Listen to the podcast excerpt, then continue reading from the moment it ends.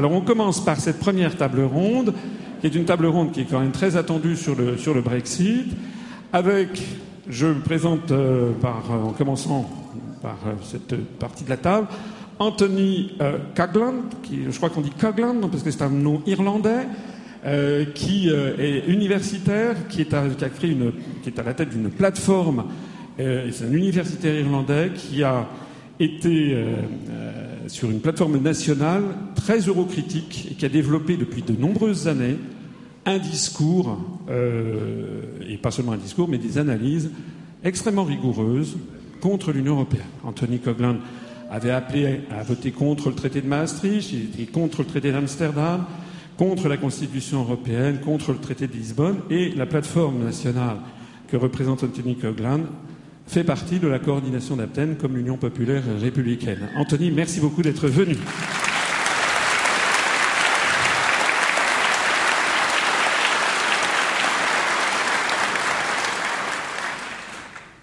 Derrière Anthony se cache Julien, qui est l'un des interprètes, qui fera, qui, susurrera en anglais les échanges que nous aurons en français et qui traduira pour la salle euh, les échanges en anglais lorsque nos interlocuteurs parleront en anglais ou l'américain. Donc à côté, il y a Brian.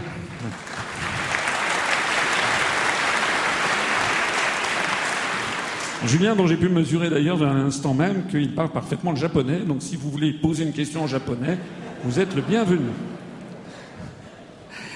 À côté, il y a Brian Denny, qui est euh, le seul Britannique en fait de la table, euh, qui est euh, à la tête d'un groupe qui s'appelle euh, trade, unionists, Against the European Union, c'est-à-dire les syndicalistes contre l'Union européenne. C'est une mouvance de la gauche britannique qui a appelé à voter pour le Brexit euh, et qui est donc le représentant. Il avait d'ailleurs été, je crois, d'un mouvement qui s'appelle No to EU, et donc qui est le représentant qui va nous montrer, nous prouver d'ailleurs, que la volonté de sortir de l'Union européenne et que le Brexit n'a pas été uniquement un vote de droite, contrairement ou de ringard, contrairement à ce qu'on a pu lire dans la presse française, mais aussi un vote qui a été transcourant avec une partie importante d'ailleurs des lecteurs de, de, gauche. Merci Brian Denny d'être parmi nous.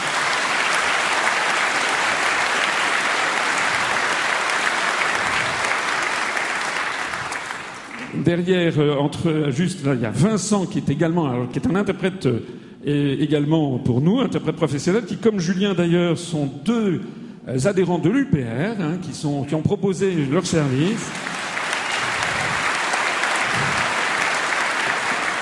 Donc Vincent qui fera la traduction. Ici, je vous présente maintenant Nathan Smith, qui est le executive director, directeur exécutif, c'est-à-dire le numéro 2 d'un parti qui est très peu connu en France, euh, qui est le Texas Nationalist Movement, le mouvement nationaliste texan, qui est un parti américain, donc il vous vient des États-Unis, c'est d'ailleurs la première fois qu'il vient en France, euh, et qui va nous expliquer qu'aux États-Unis, eh bien, il y a des euh, États, en particulier le Texas, mais il y a aussi l'Alaska, et puis la Californie et, et Hawaï, mais, et Porto Rico, mais le Texas est un, il y a au Texas un mouvement qui demande l'indépendance du Texas par rapport aux États-Unis d'Amérique. Alors, euh, son président, Denis Miller, n'a pas pu venir. Je crois qu'il a parfois des difficultés à obtenir son passeport de sortie. Et oui, c'est comme ça aux États-Unis d'Amérique. Mais euh, il nous expliquera un petit peu bah, comment il voit les choses et les problématiques du, Texas par rapport à Washington et par rapport aux États-Unis d'Amérique, puisque vous savez quand même que le projet qu'on nous impose, c'est de devenir les États-Unis d'Europe. Merci Nate d'être venu parmi nous.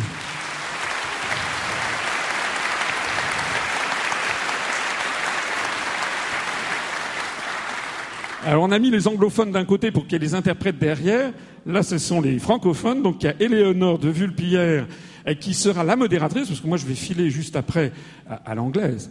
Euh, je vais, euh, je vais partir juste après. Euh, euh, Éléonore de Vulpillère a été journaliste au Figaro Vox, à Figaro, et maintenant travaille pour La Voix du Nord. Et donc elle va apporter ici le regard d'un journaliste français et elle va être la modératrice. Merci Eleonore d'avoir accepté cette lourde tâche.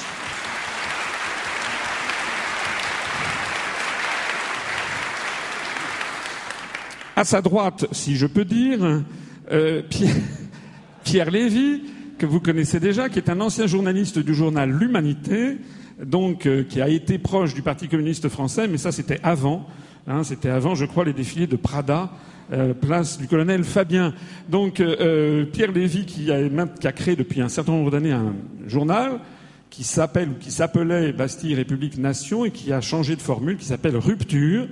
Rupture, qui est le seul journal français radicalement eurocritique. J'ai le plaisir de vous signaler que dans le numéro de ce mois-ci, qui d'ailleurs est en vente, eh bien, il y a une interview de quelqu'un de très très bien, qui est le président de l'Union populaire républicaine. Voilà.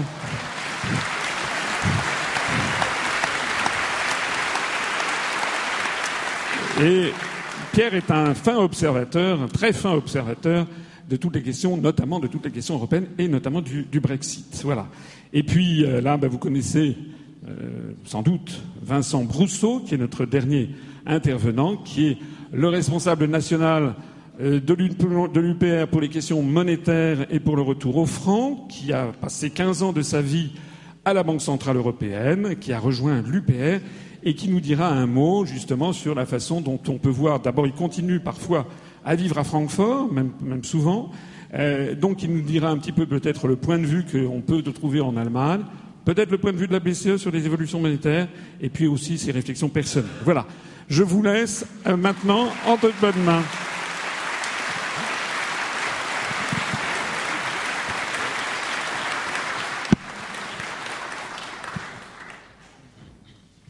Bonjour à tous, merci d'être là. Euh, puisque les présentations ont été faites, nous allons directement rentrer dans le vif du sujet, euh, sur notre débat au sujet du Brexit. Euh, donc, tout d'abord, je vais me tourner vers les intervenants anglophones, à commencer par Brian Denny, pour lui demander de rappeler le traitement politique et médiatique qui a été fait du Brexit avant, qu'il qu n'advienne, donc au début de la campagne sur son référendum.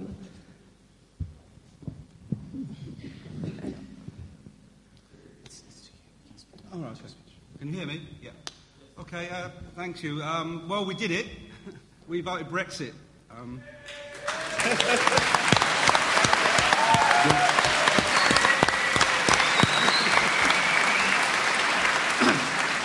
uh, and you know what? The, um, the sky didn't fall in. Et le, ciel ne nous est pas tombé sur la tête. Hein. Uh, for us, our democratic revolution has begun. And uh, it's a privilege to be here, to be a part of your democratic revolution, which I'm sure is to follow. Pour nous, notre révolution démocratique a commencé et c'est un plaisir d'être parmi vous pour que votre révolution démocratique aussi puisse avoir lieu. And as we're talking, uh, thank you. And as we're talking revolution, we might as well start with a quote from Karl Marx. Nous allons commencer par une citation de Karl Marx pour He parler de said uh, the dominant ideas of society are the ideas of the ruling class. Il a dit que les, les idées dominantes d'une société sont les idées euh, de la classe dirigeante. And this explains how the political class usually maintains the status quo that keeps them in power. Et ça explique euh, comment est-ce que la classe politique euh, a réussi habituellement à maintenir le statu quo pour garder le pouvoir. Uh, uh, however, sometimes um, there is such a disconnect between the population and their rulers that the ruling class narrative begins to break down and become less and less uh, credible. Voilà, mais parfois, cependant, il y a une déconnexion qui est tellement forte entre euh, les dirigeants et, euh, et en- et, enfin, le, le- discours de la classe dirigeante et le- la population que ce discours euh, se- s'effrite et de- devient de moins en moins crédible.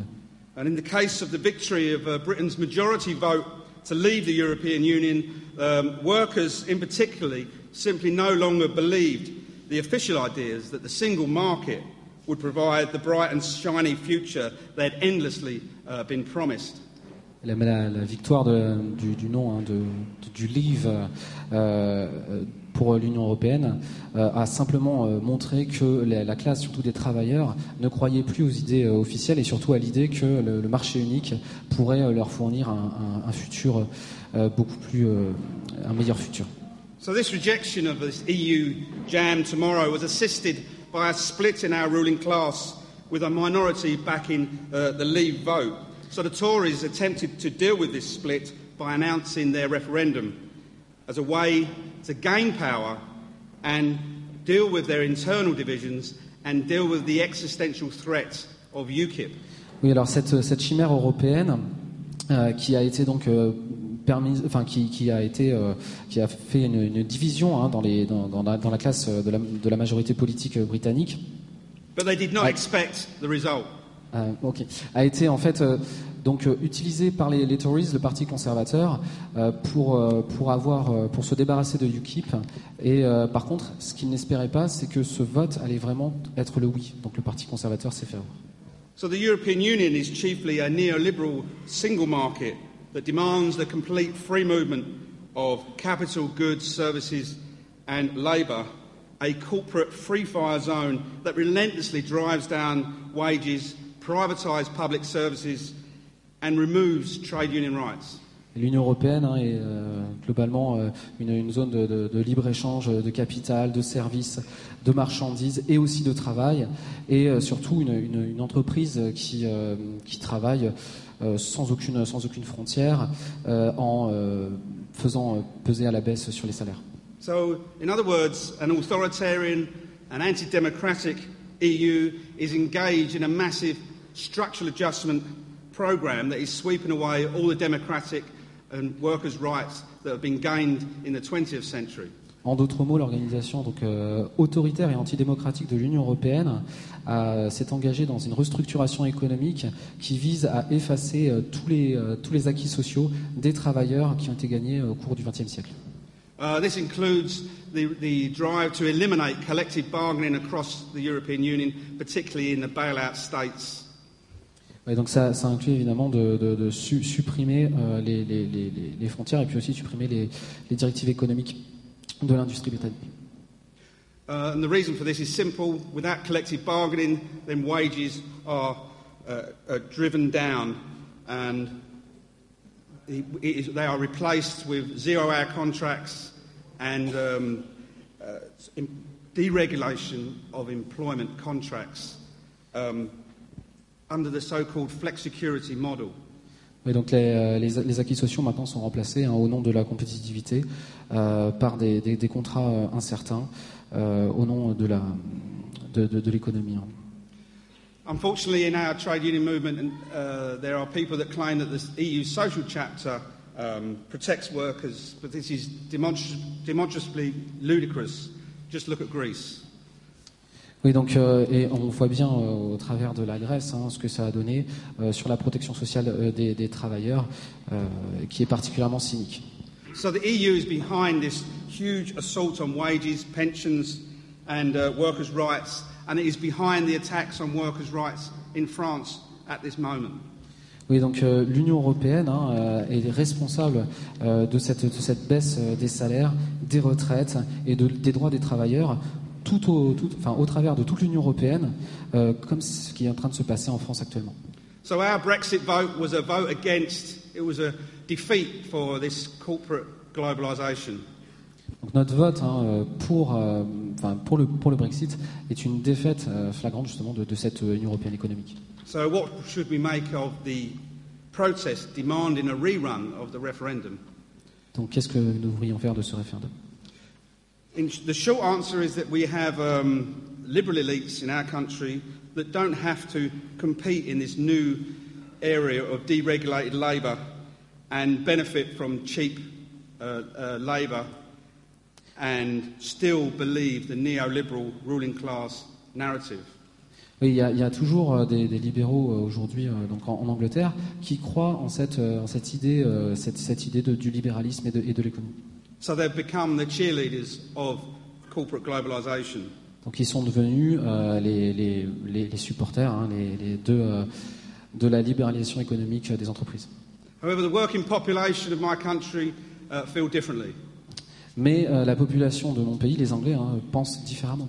So, what happens next? Um, the government have said that Article 50 will be uh, invoked next March, which starts the process, a two year process of withdrawal.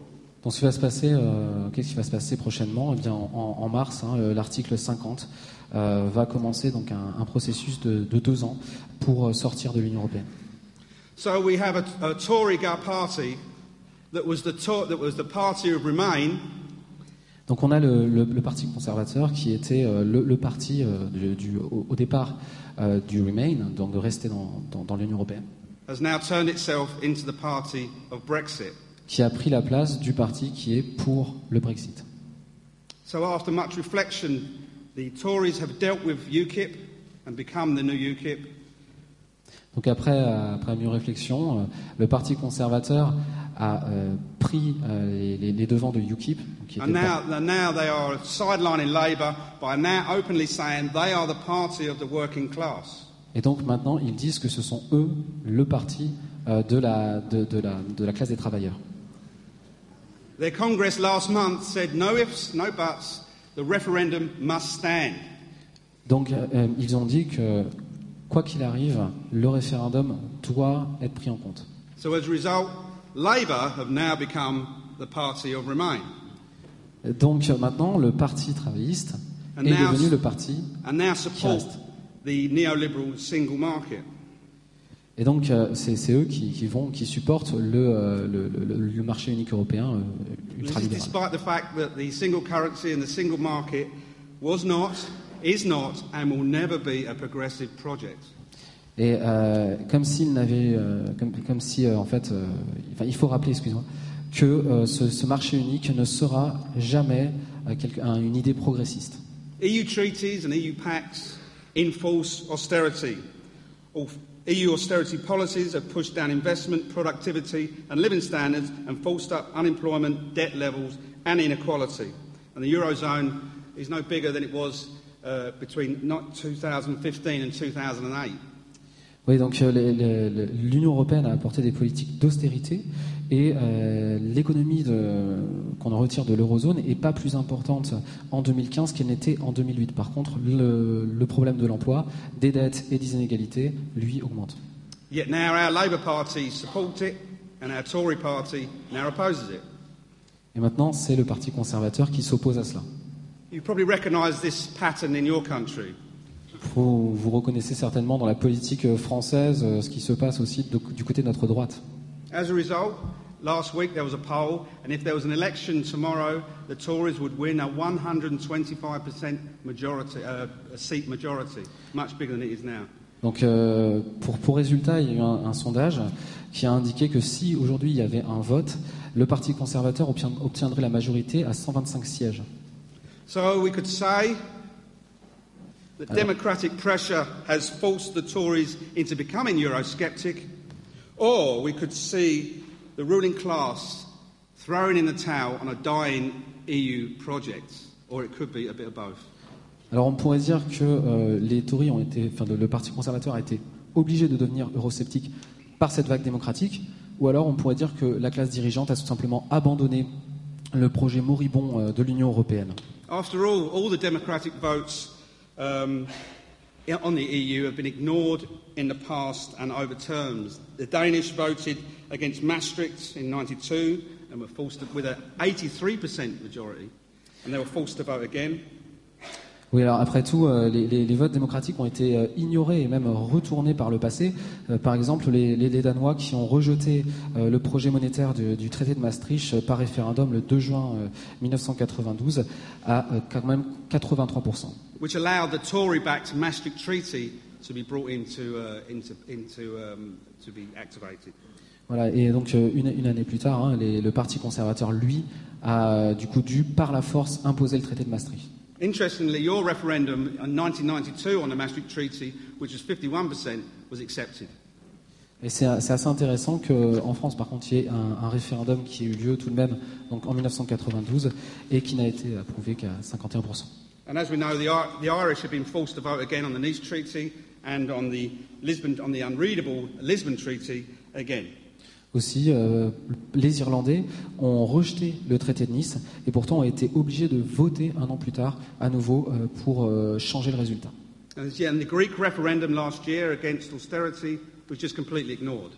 Et le, le référendum de, de l'année dernière euh, contre l'austérité en Grèce a complètement été ignoré.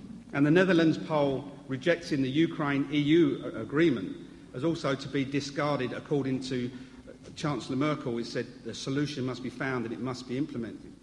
Et c'est la même chose pour euh, les, les, Néerlandais hein, qui ont voté non euh, au, au, à la Constitution européenne. Et c'est Angela Merkel qui a dit non, il faut trouver une solution pour que ce soit accepté. So, for now, Brexit seems to be different. Et le Brexit, avec le Brexit, ça semble différent de tout ça. So this could be a start of a new EU-wide uh, phenomenon as more and more people realise that the EU is actually a prison house uh, of nations and the democratic impulse is getting so strong. Et euh, par contre, donc, euh, donc, le Brexit est différent et ça pourrait être le début d'une vague, euh, d'un phénomène sur toute l'Union européenne, parce que de plus en plus de personnes réalisent que l'Union européenne est une, prison, c'est une prison pour les nations, dans laquelle la, démocratie réelle n'existe qu'au passé.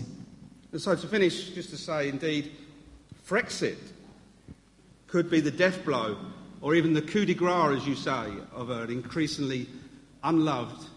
uh, neoliberal empire that must come to an end. Its day has passed. Et euh, pour finir, eh bien, le, le, le, Frexit, ça pourrait être le coup de grâce porté à l'Union européenne qui permettrait donc ensuite aux autres nations de se libérer également. Thank you very much. Merci à tous.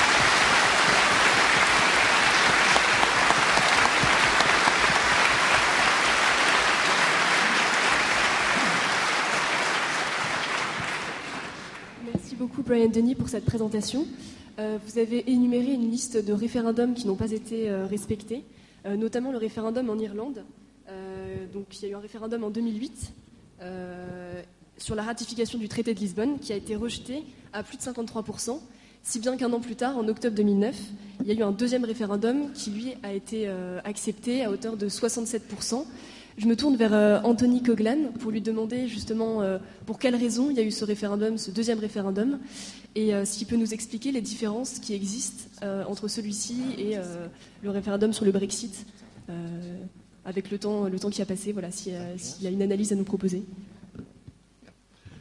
Mesdames et messieurs, quand le Royaume-Uni sortira de l'Union européenne, quand le Royaume-Uni sortira de l'Union européenne, il me semble que l'Irlande devra faire de même, pour trois raisons que je vais vous lire à présent. Excusez, excusez par euh, avance ma prononciation euh, imparfaite.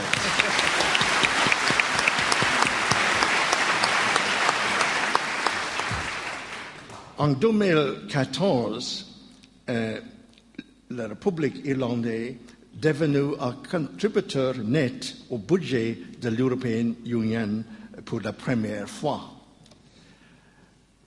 Dorénavant, l'Union européenne ne sera plus la vache à lait qu'elle a été largement considérée pendant des décennies et qui est la base de la grande europhilie irlandaise officielle et officieuse. La deuxième raison, comme vous savez, l'Irlande du Nord est membre du Royaume-Uni. Si la République reste un membre de l'Union européenne, alors que le Royaume-Uni s'en va, toute une série de questions en relation avec l'Union européenne viendra se greffer sur celle de la frontière nord-sud à l'intérieur de notre île, ce qui affectera le commerce, le voyage et les diverses lois et normes en vigueur.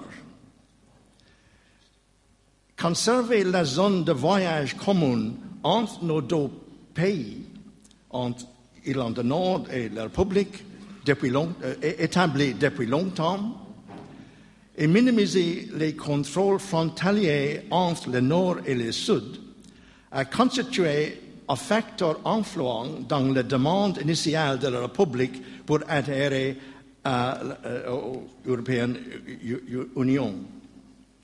Des considérations similaires demeurent pertinentes aujourd'hui. La troisième euh, raison, la République envoie presque les deux tiers de ses exportations hors de l'eurozone et achète les trois quarts de ses importations à l'extérieur. Elle fait environ un tiers de son commerce avec, avec le Royaume-Uni et l'Irlande du Nord, un tiers avec l'Amérique et le reste du monde, le dernier tiers avec l'eurozone. Rejoindre l'eurozone était un acte imprudent pour la République. Alors que le livre sterling chute vis-à-vis de l'euro, au fur et à mesure que le Royaume-Uni s'est désengagé de l'Union européenne, l'Irlande a besoin désespérément d'un livre irlandais qui puisse chuter avec, conservant ainsi sa compétitivité sur ses principaux marchés d'exportation. A few words in English to conclude. Euh, quelques mots en anglais hein, pour, euh, pour terminer. The Irish public opinion is much more Eurocritical and Eurosceptical than the view of the Irish political elite. La, la vision de- du, du peuple irlandais est beaucoup plus sceptique vis-à-vis l'Union- de l'Union européenne que celle de l'élite politique. This was shown, as has been said, by the two referendums where the voters voted not to ratify the Treaty of Nice in 2001 and not to ratify the Treaty of Lisbon in 2008. Ça s'est bien démontré donc, euh, en, euh, par le traité de Nice qui a été rejeté par référendum et par également le, euh, le traité de l'Union européenne qui a été euh, refusé et le, et le traité de Lisbonne. On those two occasions, Irish voters, the majority of them, voted uh, not to change their constitution in order to allow European Union law to be, have primacy or to be superior to uh, Irish, the Irish constitution. Les, les Irlandais, à ces deux occasions, ont voté pour qu'il n'y ait pas de changement de leur constitution qui permet ensuite les institutions euh, supranationales européennes de prendre le dessus. You can be absolutely certain that over the next two years, that large sections of Irish public opinion, Irish elite opinion, the business class, trade unions, will want to do the same as the United Kingdom does for the reasons I've mentioned. Et vous pouvez être sûr que dans les prochaines années, euh, la population, euh, encore une plus grande majorité de la population, mais également euh, les, les- les- les- économistes, les businessmen, voudront faire comme l'Angleterre, le So, so in my opinion, uh, the, what will happen in Ireland will depend fundamentally on the character of the agreement between the United Kingdom and the European Union in two years' time.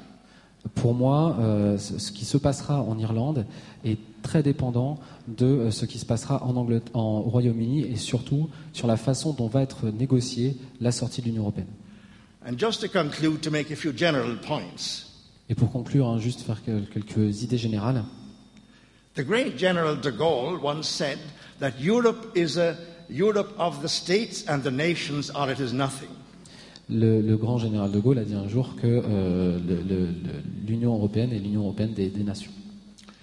We are in the business of defending the values of the French Revolution. Nous, nous sommes en train de, de- nous- nous- ce que nous voulons, c'est défendre les valeurs de la Révolution française. The French Revolution, in the Declaration of the Rights of Man,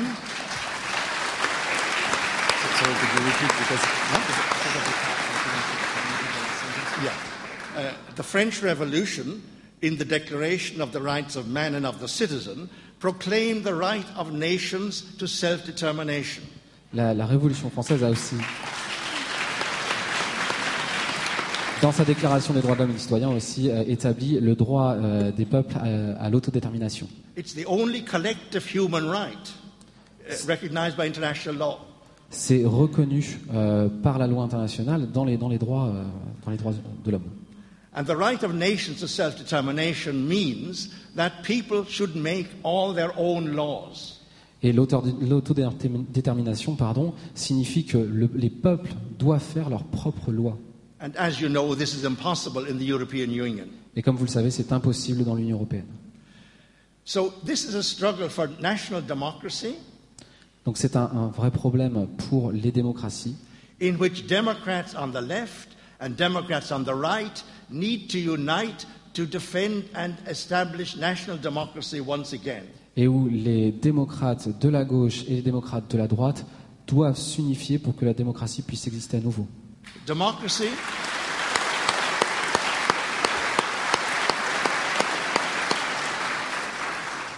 Democracy transcends, transcends the main differences between left and right. La démocratie transcende les différences majeures qui existent, qui existent entre la gauche et la droite. And that is why all over Europe today, Et c'est pourquoi aujourd'hui, autour de toute l'Europe, dans toute l'Europe, or at least all over the European Union, au, au moins au niveau de l'Union européenne, you have people on the left and the right coming together to defend national democracy. vous avez des gens qui viennent de la gauche et de la droite qui s'unissent pour défendre la démocratie We are dans les nations. internationalists. Nous sommes des internationalistes. As internationalists, we stand for the right of nations to self-determination. Et en tant qu'internationalistes, nous combattons pour que l'ensemble des nations puissent avoir l'autodétermi- l'aut- l'autodétermination. As internationalists, we stand for the establishment of national democracy wherever people want it. Parce que euh, les, les, les- les- gens de démocratie doivent absolument défendre leurs propres, euh, leurs propres lois et leurs propres pouvoirs. I have made some further points on this subject in this document here, which there are copies at the door. It's not all in English, there are two articles in French in it, so you might find it of interest. Don't be put off by the English language. Vous avez very des documents.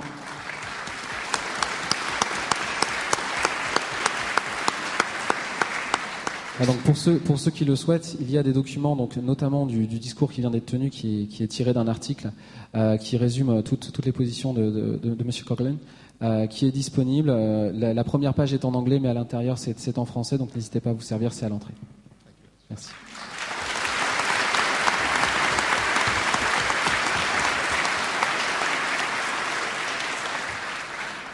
Monsieur Coglan, je reviens vers vous pour, vous pour vous demander pour quelles raisons il y a eu un deuxième référendum en 2009, après celui euh, de 2008, où les gens ont voté contre le traité de Lisbonne. Et est-ce qu'il serait envisageable au Royaume-Uni qu'il y ait un autre référendum sur le Brexit, comme certains l'ont demandé Euh, Yes, well, the Irish Constitution is a form of direct election, a form of direct uh, legislation by the citizens. Um, in Switzerland and in Ireland, uh, the Constitution was adopted by the citizens, so any change in it must be by referendum. So every time you have a major new European Union treaty, in Ireland, we have to change the constitution to allow European law to be superior. Well, in 2001, the voters voted no to the Treaty of Nice. So in 2002, they were made to vote again on exactly the same uh, amendment uh, to, in, to put into the Irish constitution uh, uh, the amendment that would allow European Union law to be superior. And similarly, in 2008, um, uh, the voters voted no to the Treaty of Lisbon, and then the vote, they had to be, vote again on the same treaty to change the constitution. Oui, donc en fait, ce qui se passe, c'est qu'en Irlande, la constitution, les tous les changements de constitution doivent être votés par le peuple. Exactement la même chose qu'en Suisse. Du coup, quand en 2001, ils ont voulu faire adopter des nouvelles, euh, une nouvelle directive européenne, il faut absolument que ça passe par un changement constitutionnel irlandais et donc par le vote du peuple. Ça a été refusé une première fois en 2001. C'est pour cette raison qu'ils ont reproposé exactement la même chose en 2002. Ça devait passer, donc ils ont refait appel au peuple. Et c'est exactement la même chose également en 2008. Donc pour l'Irlande, c'est spécifique. À chaque fois, la Constitution, les changements de Constitution doivent être adoptés par le peuple afin que la Constitution, ou en tout cas les directives européennes, puissent euh, supplémenter euh, la Constitution euh, irlandaise. Just one point.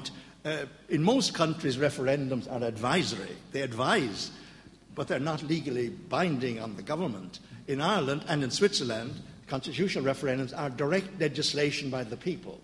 Oui. So that's the difference. Euh, En, en Irlande, les- la, la- la vraie différence, c'est que le référendum n'est pas consultatif.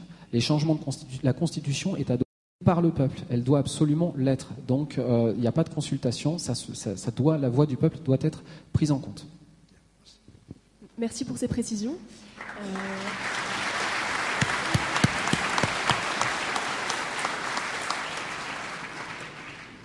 Je me tourne à présent vers euh, le journaliste français euh, Pierre Lévy pour savoir quelle, a été la campagne du référendum sur le Brexit, comment est-ce qu'elle a été perçue en France, tout au long, notamment par les partis politiques français et par les médias? Oui, bonjour à tous. Et avant de répondre à la question, tout d'abord, je voudrais remercier les organisateurs, l'UPR, le président Asselineau. Et quand je dis le président Asselineau, vous avez compris que ce n'est pas forcément toujours le président de l'UPR, mais peut-être plus à l'avenir, de, de m'avoir.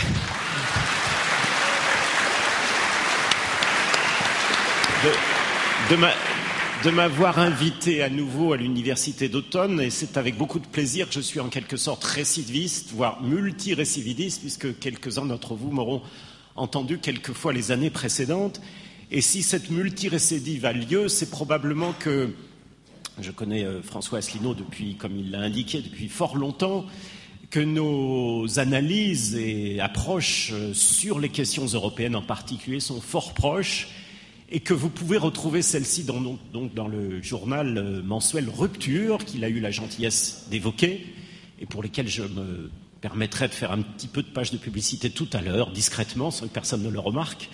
Simplement pour vous dire que euh, si, je suis là aujourd'hui, c'est aussi parce que notre mensuel a, entre autres, euh, publié en début juillet dernier un important dossier sur le Brexit, qui, je crois, a fait date, auquel d'ailleurs, qui a donné lieu un reportage auquel mon ami Brian Denis a, répondu. Je suis aussi un, ami de Tony et je suis vraiment très heureux aujourd'hui de pouvoir avoir ce débat euh, dans le prolongement de la ligne éditoriale euh, de notre journal, radicalement eurocritique, et pour sortir de l'Union européenne. Alors, pourquoi effectivement euh, ce vote du 23 juin dernier de nos amis britanniques est un événement important?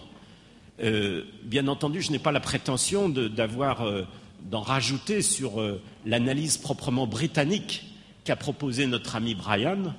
Je voudrais en revanche faire trois ou quatre rappels pour situer l'importance de, cet événement, non seulement pour le Royaume-Uni, bien entendu, cela va de soi, et d'abord pour lui. Le Premier ministre a parlé d'une nouvelle démocratie et d'un nouveau rôle du Royaume-Uni dans un monde élargi. Quand elle parle de monde élargi, il faut comprendre qu'il dépasse désormais les frontières du continent européen. Et je crois que c'est important de noter qu'un pays comprend et qu'un peuple se rend compte qu'il n'est pas opportun et qu'il est dangereux pour lui qu'on l'enferme dans un cadre étroit européen et que le monde internationaliste est en effet beaucoup plus vaste que celui-là, mais c'est aussi un événement important pour tous les peuples de l'Union européenne, pour un nouveau rôle et pour une nouvelle perspective en quelque sorte.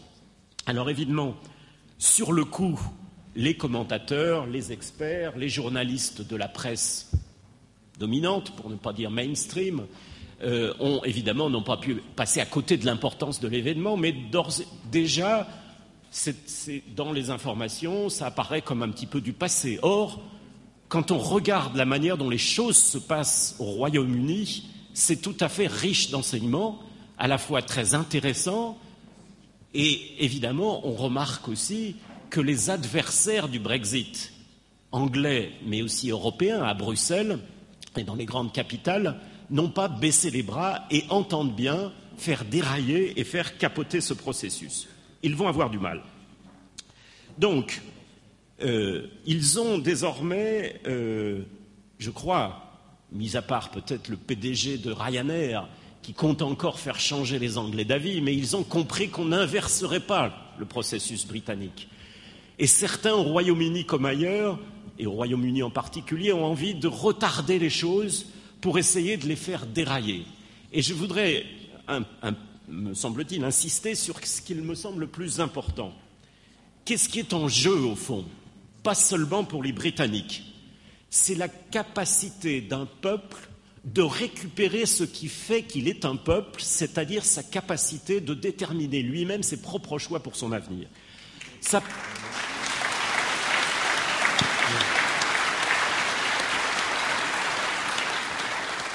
Paraît presque enfoncer une porte ouverte que de dire ça, puisque la charte même des Nations Unies, qui est aujourd'hui piétinée, euh, prévoit, comme l'a rappelé Tony, prévoit que chaque pays euh, doit décider de son avenir sans ingérence extérieure. Or, aujourd'hui, il apparaît que dès lors que le Royaume-Uni sortira de l'Union européenne, il récupérera cette faculté qui est aujourd'hui enlevée à nous, Français, comme aux Allemands, comme à l'ensemble des membres de l'Union européenne. D'autre part, chacun a compris que je ne suis pas ici un partisan inconditionnel de Madame Theresa May, qui est une conservatrice et qui était d'ailleurs, au moment de la campagne, plutôt du côté des partisans de rester dans l'Union européenne Il n'empêche que cette personnalité politique a manifestement compris ce qui s'était passé dans les urnes et elle a, à mon avis, à raison, montré que non seulement il y avait la volonté de sortir, mais que ce vote avait des racines extrêmement profondes. Euh, au fond, a-t-elle dit, et je la cite, les gens se sont levés car ils ne supportent plus que leurs paroles soient ignorées. Et ça, je trouve que ça résonne comme une incroyable leçon vis-à-vis -vis de ses pairs, des dirigeants de l'Union européenne, qui, sur tous les sujets, n'ont de cesse de flatter, évidemment, euh, de, tenir des paroles démagogiques, mais de nier et de ne pas voir qu'au fond, c'est ça le ressort démocratique, la volonté des citoyens d'être entendus et d'être les décideurs, les maîtres de leur avenir. Alors, de ce point de vue, euh, nos adversaires ont un double problème. D'abord un problème de crédibilité, car évidemment, nul ici ne l'ignore, dans les, mois et les semaines qui ont précédé le vote, il n'y a pas eu un seul expert, une seule institution européenne ou autre, ou FMI, je prendrais tout mon temps de parole si je devais les énumérer toutes, qui n'ont prédit, qui prédit une catastrophe, un cataclysme, un effondrement économique et politique. Or, non seulement ça ne s'est pas produit, mais un certain nombre d'indices économiques non seulement ne se sont pas effondrés, mais sont plutôt en amélioration. Et donc il y a un problème de ces élites économiques qui avaient annoncé ces cataclysmes et qui constatent qu'aujourd'hui, leurs prévisions, apocalyptiques ne, ne se réalisent pas. Et ils ont donc un deuxième problème, c'est que si effectivement ce Brexit se réalise, et qu'il n'entraîne pas les catastrophes annoncées, mais qu'au contraire, il permet à la Grande-Bretagne de jouer un nouveau rôle dans le monde, alors, évidemment, et ils le disent, ça leur pose un problème de contagion. Et si effectivement on peut sortir, c'est un précédent majeur qui est, et je, le dis, je n'ai pas de date, je ne veux pas jouer Madame Soleil, mais qui est mortifère, et nous pouvons nous en féliciter, pour l'avenir même et l'existence de l'Union européenne. Et c'est pour ça qu'ils vont se battre jusqu'au bout pour faire dérailler ce processus. J'ajoute, pour lire la presse comme Le Monde, comme Les Échos, ces derniers ont extrêmement mal réagi au discours de Mme May à Birmingham il y a quelques jours, les échos disant même nouveau danger populiste en Grande-Bretagne. Parce qu'au fond, ceux qui réagissent le plus mal, et c'est en cela euh, euh, que, c'est d'une certaine manière un problème de classe, ceux qui réagissent le plus mal, qui crient le plus fort, ce sont ce qu'on appelle les milieux d'affaires, qui voient en effet que leur euh, terrain de jeu sur le marché intérieur, mais aussi sur la liberté d'attirer de la main-d'œuvre pour peser sur le prix du travail en Angleterre, est en train d'être mis en cause. Et Madame May, je la supporte, je la supporte, je la, je la cite une fois de plus. Euh,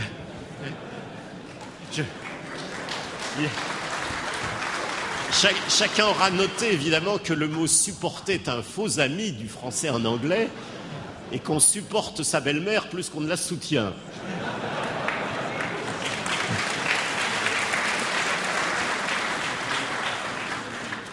Et donc, Madame May mettait en cause ces élites internationales euh, qui euh, se, sentent plus proches, ou plus exactement, ces dirigeants anglais qui se sentent, euh, pour le Remain, qui se sentent plus proches des élites internationales que des gens qu'ils emploient ou qui passent dans la rue.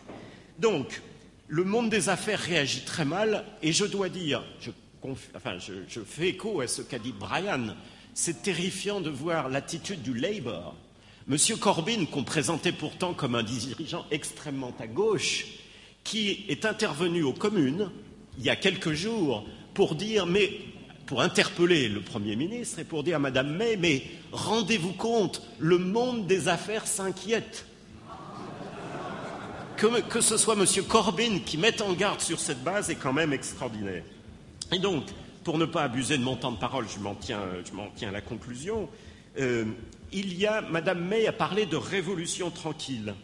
Euh, d'une certaine manière, je ne sais pas ce qu'elle entend par là, de son point de vue, et si cette volonté de transcender va durer ou s'il y aura des retournements de sa part. Soyons prudents. Mais en tout cas, euh, euh, ce discours m'a frappé où elle disait, en, en parlant des élites qu'elle critiquait, qu'elle vilipendait, il trouve votre patriotisme désastreux, vos préoccupations à propos de l'immigration bornées, votre attachement au travail déplacé. Bref, ils, sont déroutés par le fait que 17 millions d'électeurs aient décidé de quitter l'Union européenne, tous, écoutez, c'est la suite qui est le plus important, tout simplement parce que quand vous êtes issus des classes aisées, ces préoccupations ne sont pas vos préoccupations. Et je crois qu'il y a là un point tout à fait clé dans l'affaire, c'est que l'Union européenne, dès le début, était inventée sans les peuples, contre les peuples, pour les classes dominantes et pour les élites, et que c'est ça qui est aujourd'hui en, jeu. Madame May a eu cette dernière phrase qui doit nous faire réfléchir, y compris par rapport à ceux qui se prétendent de gauche alternative, un terme tout à fait abusif au demeurant. Elle a dit qui se sent, qui se prétend citoyen du monde est en réalité citoyen de nulle part. Et elle a ajouté ceux qui disent ça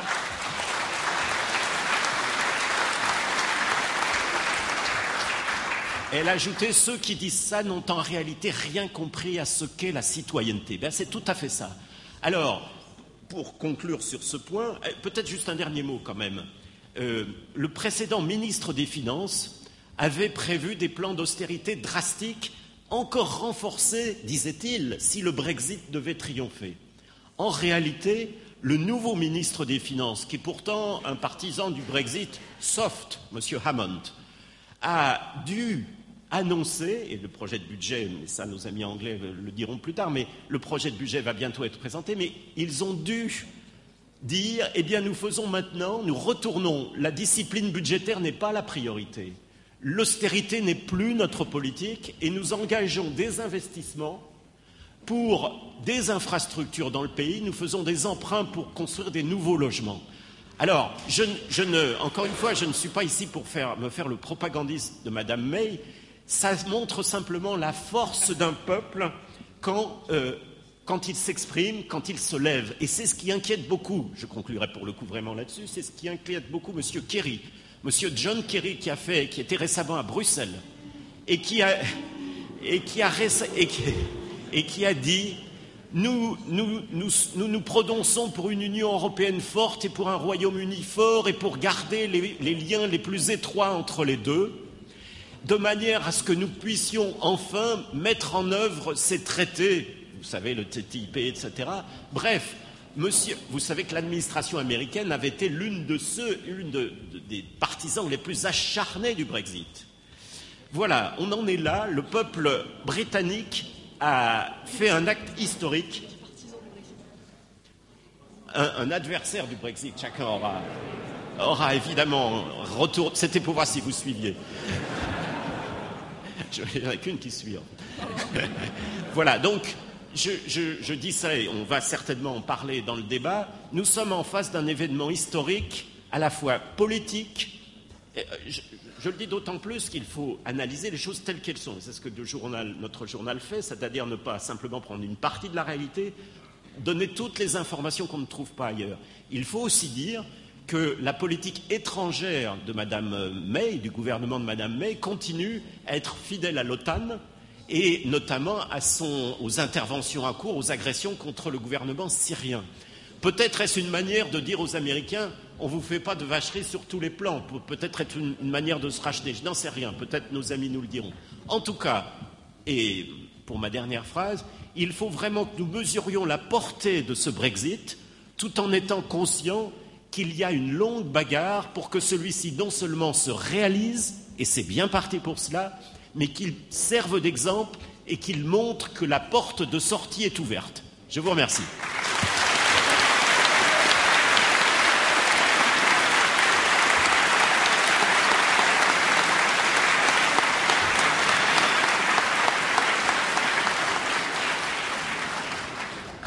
Alors je me tourne à présent vers euh, Nathan Smith, qui est indépendantiste texan, mais encore pour le moment américain. Et je voulais savoir si, en tant qu'Américain, il pouvait nous expliquer pour quelles raisons les États-Unis étaient tellement opposés au Brexit, alors même qu'on a présenté voilà, l'Union européenne comme une force de concurrence, une force concurrente aux États-Unis. Oui. Euh, donc, je voulais savoir son point de vue en tant qu'Américain sur euh, la position des États-Unis sur le Brexit.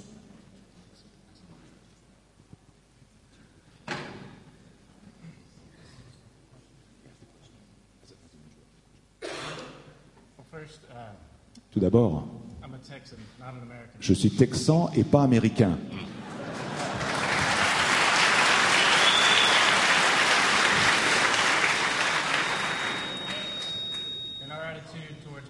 Et notre attitude vis-à-vis du Brexit, c'est une d'excitation.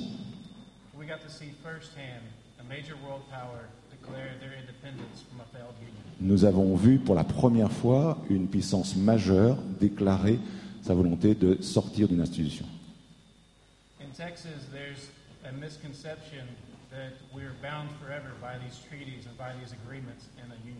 Au Texas, il y a une euh, incompréhension selon laquelle nous serions liés à, à tout jamais à des institutions. And the Brexit created an awakening for Texans to realize that we have the opportunity to decide our own political future. Et le Brexit a fait prendre conscience euh, qu'au Texas, nous pouvons effectivement engager un processus de sortie des institutions. The Texas people were not the only ones to realize this, and usually otherwise silent area, the U.S. media was quick to not only pay attention to Brexit, but they, they helped create Texit to trend the next day in media, including social media such as Facebook and Twitter. Donc, ce ne sont pas seulement les gens aux États-Unis qui se sont euh, ont été alertés par ce qui se passait au Brexit, mais aussi les médias aux États-Unis qui ont été très rapides, pas seulement euh, au Texas, mais aussi dans le reste des États-Unis, a notamment interrogé les gens, pas seulement au Texas, mais dans tous les États-Unis, euh, et notamment sur les réseaux sociaux. Merci beaucoup pour votre réponse. Euh, et maintenant, je, me tourne vers Vincent Brousseau. Euh, je voulais savoir comment vous interprétez les prévisions économiques du FMI, notamment, qui disait que enfin avant le 23 juin 2016, euh, que si jamais le Brexit advenait, il y aurait une catastrophe économique, et qui à présent, euh, enfin, ces, derniers jours, a, révisé à la hausse ses prévisions de croissance euh, sur le Royaume-Uni, et pas du tout dans le reste de, l'Union européenne. comment est-ce que vous expliquez ce revirement en fait? Ce revirement n'est pas très compliqué. la réalité s'impose. On peut faire de la propagande avant, mais le FMI ne va pas risquer sa crédibilité pour continuer à faire de la propagande alors que la bataille est finie. Donc il n'y a pas véritablement de raison de s'accrocher aux prophéties apocalyptiques euh, qui euh, avaient pu être faites avant. Du coup, est-ce que leur crédibilité n'est pas quand même largement entamée? Elle est entamée, mais vous vous rendez compte de ce qu'elle aurait été si c'était continué à s'accrocher à l'idée d'un désastre économique euh, en Angleterre consécutif au Brexit. Je voudrais dire un mot sur ce que le Brexit change pour les militants de l'UPR. Euh, les militants de l'UPR sont essentiellement des militants pro-Frexit. On essaye de vendre le Frexit à nos concitoyens et on rencontre certaines difficultés. Mais quelle est la difficulté la plus importante que nous rencontrons? À mon avis, et je parle comme un militant du Frexit depuis euh, plusieurs années, la difficulté principale que nous rencontrons, ça n'est pas que notre parti soit bâillonné et interdit de médias. Évidemment, ça nous gêne. Mais ce n'est pas l'essentiel ça n'est pas non plus que notre parti soit euh, calomnié et diabolisé. C'est une règle du jeu politique. On n'en est pas les seules victimes. Évidemment, ça constitue une gêne, mais ça n'est pas la difficulté principale que nous rencontrions. ce n'est pas les argumentations économiques qui expliquent que si on quitte l'Union européenne, alors il va se produire un tas de catastrophes extraordinaires. Naturellement, il faut répondre à ces critiques potentielles. Il faut qu'il y ait un débat, mais ce n'est pas ça qui nous a gêné le plus. Ce qui nous a gêné le plus, c'est une croyance de nature irrationnelle, mais extrêmement répandue, selon laquelle une sortie de l'Union européenne était aussi impossible que, je ne sais pas, euh, l'apparition de, fées ou de soucoupes volantes ou de, de choses de cet ordre-là, vous voyez? Jusqu'au 23 juin, le Frexit était considéré comme quelque chose de farfelu, de fantaisiste, et qu'on ne pouvait pas prendre au sérieux simplement parce que c'était farfelu et fantaisiste. Et cette chose-là a, à mon sens, constitué le verrou et l'obstacle principal qui nous avait empêché de vendre l'option Frexit aux Français. Et c'est précisément ça que le référendum euh, anglais a changé. Vous dites qu'une chose est impossible et tout à coup elle arrive. C'est le verrou principal qui a sauté. Et en comparaison, j'ai tendance à croire que les autres difficultés que j'ai citées ne sont rien du tout. En d'autres termes, la voie est maintenant ouverte parce que la fameuse croyance comme quoi le, Brexit, le Frexit n'était pas de l'ordre du possible a volé en éclats, étant donné qu'un autre pays, un voisin, a réussi à faire son vote de sortie.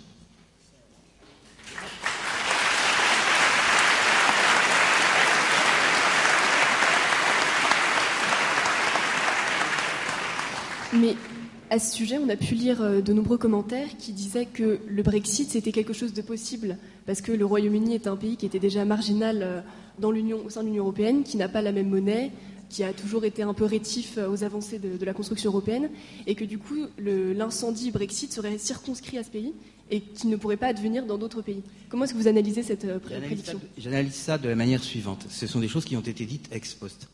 Mais j'ai très bien ressenti la nature euh, de croyance à la fois euh, homogénique et irrationnelle de toute impossibilité de quitter l'Union européenne avant le 23 juin. C'est cette croyance qui a volé en éclats et elle n'était pas fondée sur la raison. En même temps, elle était extrêmement répandue.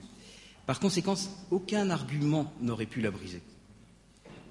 Ce qui a pu la briser, c'est un exemple. Après, bien entendu, les gens qui sont contre euh, la sortie d'un pays de l'Union européenne vont essayer de se rattraper. Mais maintenant, la différence, notez-le bien, c'est qu'ils vont chercher des arguments. Ce n'est pas qu'ils vont se contenter de hausser les épaules avec un petit sourire.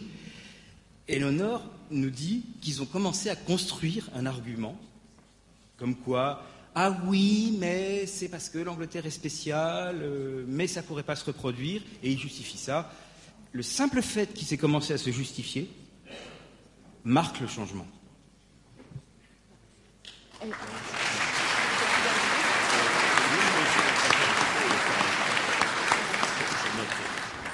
Alors, est-ce que Brian Denny ou Anthony Coglan ou Nate Smith, vous avez des choses à ajouter sur ce sujet? Well, of course, sorry. Well, of course, Scandinavian countries were also different. Uh, there are nine countries outside the eurozone, and uh, Denmark and Finland and um, and so on. They're also different, and there are strong Eurocritical movements there. And, but they too were probably being told that they could not leave because uh, it was impossible. And I'm sure they will be very encouraged by the Brexit result. Il y, a, il y, a, le même phénomène pour les pays scandinaves, qui sont, qu'on peut aussi dire euh, particuliers, et qui pourtant euh, sont eurosceptiques et, et maintenant sont, sont, poussés, sont portés en tout cas par le Brexit, pour également euh, éventuellement sortir de l'Union européenne.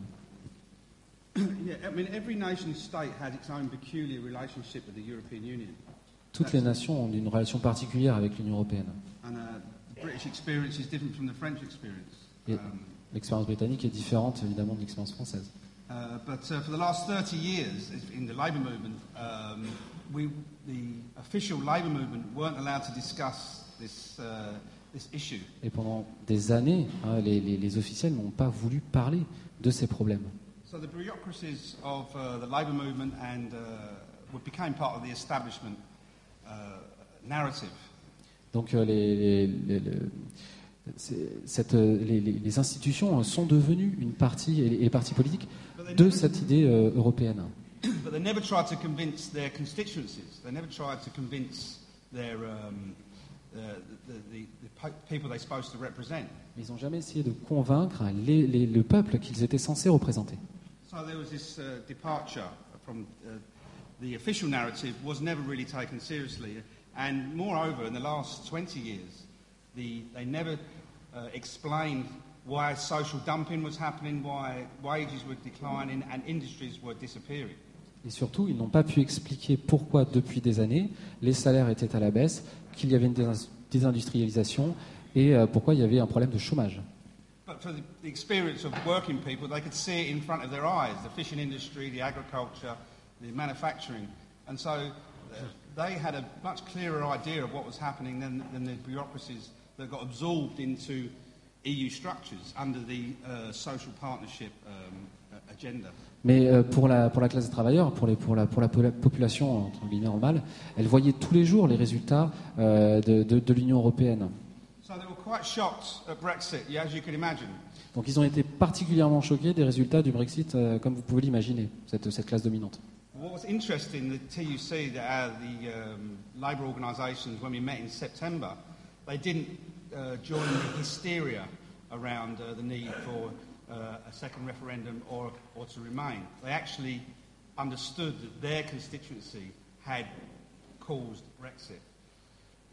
What Ils, n'ont pas. Euh, ce qui est intéressant hein, pour les partis, c'est qu'ils n'ont pas rejoint cette hystérie de, de l'appel à, un, un, deuxième référendum. Ils ont compris euh, donc ce, ce, réveil démocratique et que c'était eux qui avaient causé ce problème. So now those organisations talk about a workers' Brexit and a, a worker-friendly Brexit. which is a big step forward because they could have um, obviously uh, uh, become remained uh, a remaining campaign, but they can't do that, and so they've moved. And so Brexit is uh, even by Remainers has now been accepted as, as a reality in one form or another. The real battleground is whether is, is the question of the single market. Donc euh, maintenant, euh, tous les, les, les, partis politiques, toutes les organisations ont accepté le résultat du Brexit. Mais la vraie question euh, concerne le, le, marché unique européen maintenant. Because the single market is essentially what the EU is. It's not much else but the single market. And you can't stay in the single market and be outside the EU. There's, the two things can't happen. Uh, and that's not well understood within the upper echelons of the, of the labour movement at the moment. Ce qui est mal compris, c'est que le, le, marché européen et l'Union européenne sont une et même chose. Donc on ne peut pas sortir de l'un et rester dans l'autre. So this is the so-called hard Brexit. But it's the only Brexit that actually makes sense. And, and indeed, the EU might not allow a soft Brexit where you have still have free movement. But free movement is the issue that um, defines why workers don't support the EU, because the free movement of capital and labour is disastrous for, for, for workers. Donc les institutions européennes, évidemment, travaillent pour un Brexit un peu plus doux, un peu plus euh, euh, et, et euh, qui va euh, toujours permettre évidemment une, une, une, liberté des capitaux et des travailleurs. Mais c'est ça euh, le, le, le, vrai problème. Enfin, la catastrophe, elle est dans cette liberté de, de, de mouvement des, des, travailleurs et des capitaux. Pierre Lévy, vous vouliez réagir? Réagir et aller tout à fait dans le même sens. Et c'est important de le souligner parce que ça va être le point qui, dans les mois et les années qui viennent, va faire la bagarre. Et comme, l'a dit Brian, euh, peu d'adversaires comptent revenir sur le vote ou faire un deuxième. Alors certes, il y a des tentatives au Parlement, des pétitions pour que les députés aient leur mot à dire, puissent aussi que le vote du peuple soit soumis au vote de députés, etc. Mais le fond de l'affaire est là. C'est-à-dire que dans la logique de l'Union européenne, et c'est sa logique, ce n'est pas une surprise, euh, la liberté de circulation des marchandises et des services, ce qu'ils appellent le grand marché, est indissociable, et des capitaux, ce qui est encore pire, est indissociable de la liberté de circulation de la main-d'œuvre. Or, les groupes britanniques souhaitent évidemment continuer à pouvoir exporter librement, sans droit, de douane, au sein de l'Union européenne, au sein du grand marché, avec 500 millions de consommateurs. C'est leur approche, c'est leur profit, etc.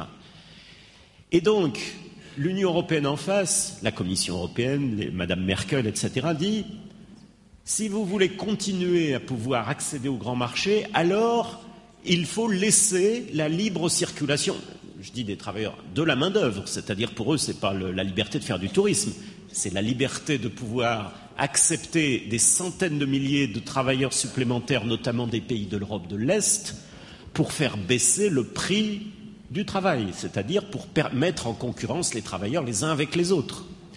Et donc, Bruxelles dit si vous, si vous voulez restreindre cette entre guillemets, liberté pour les travailleurs de l'Est de, tenter leur chance en Angleterre, alors on vous prive de l'accès au marché européen.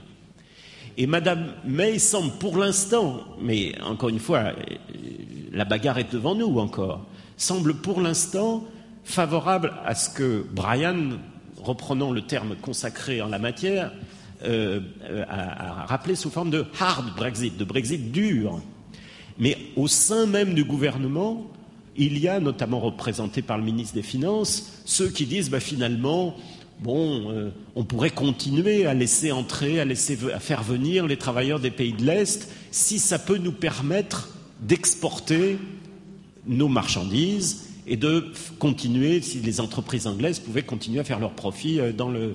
Donc il y a là vraiment un point dur, et ça sera probablement euh, l'essentiel de la bagarre sur laquelle qui, va, qui va se dérouler.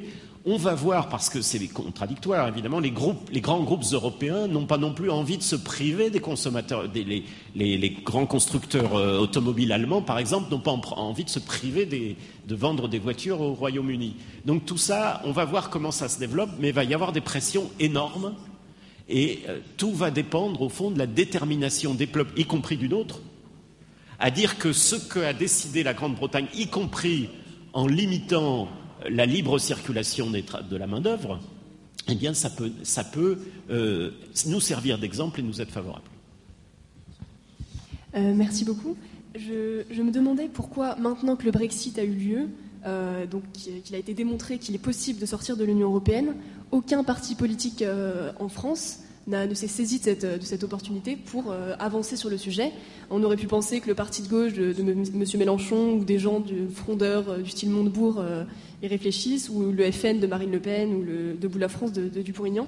Et pourtant, aucun parti n'a avancé de réflexion sur la sortie de l'Union européenne. là, le, débat sur la primaire de la droite qui a eu lieu jeudi, il n'a il a jamais été question d'Union européenne. Il y a une première partie le calcul de boutiquier sur le programme économique euh, des uns et des autres, et en deuxième partie une réflexion sur le terrorisme, ce genre de sujet. Euh, comment expliquer qu'aucun parti enfin, politique ne, se saisisse de, l'Union européenne comme d'un sujet euh, majeur, central et déterminant? À mon avis, l'explication est assez simple. Aucun parti ne se saisit du Frexit malgré l'appel d'air que constitue le Brexit, parce que aucun parti n'est favorable au Frexit. Et donc, ils ne vont pas commencer à faire de la propagande en faveur de quelque chose contre lequel ils sont. Euh, je ne vais pas les passer tous en revue, mais le plus récent est un tweet euh, particulièrement clair, net et précis de Nicolas Dupont-Aignan, qui pour une fois n'a pas tourné autour du pot. Il a écrit qu'il était défavorable au Frexit. Et ce tweet de NDA répond tout à fait à la question d'Eléonore. Pourquoi est-ce que euh, NDA euh, parlerait en faveur du Frexit alors qu'il dit qu'il est contre? Bon, Merci beaucoup. Euh, est-ce que l'un des invités a quelque chose à rajouter à cette table ronde? Avant qu'on passe aux séances de questions. Non Autour de la table, c'est bon oui, alors voilà, on va passer à une séance de questions-réponses avec la salle. Donc merci de, vous lever, de parler fort et euh, de dire à qui la question s'adresse.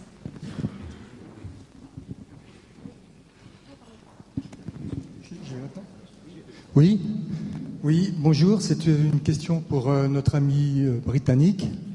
vous sortez de l'Union européenne.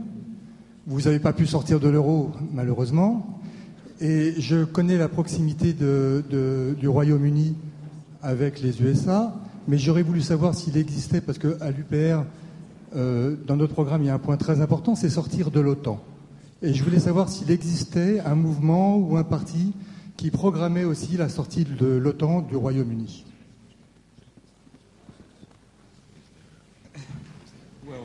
Uh, we're not out of the EU. Alors, on n'est pas encore sorti de, de l'Union européenne. The, uh, the NATO question is a, is a problem uh, because UKIP are very pro-NATO and the Eurosceptic left is obviously wants to get out of NATO. That's my organisation. Le, le- le problème, c'est que le, le UKIP euh, est très euh, et ne, ne- ne souhaite pas sortir de, de- de l'OTAN, mais par contre l'extrême gauche euh, un peu plus. this is the problem with the British situation. The dialogue between the left and the right is very uh, separate. It's not, you, what you have here is what we need in Britain.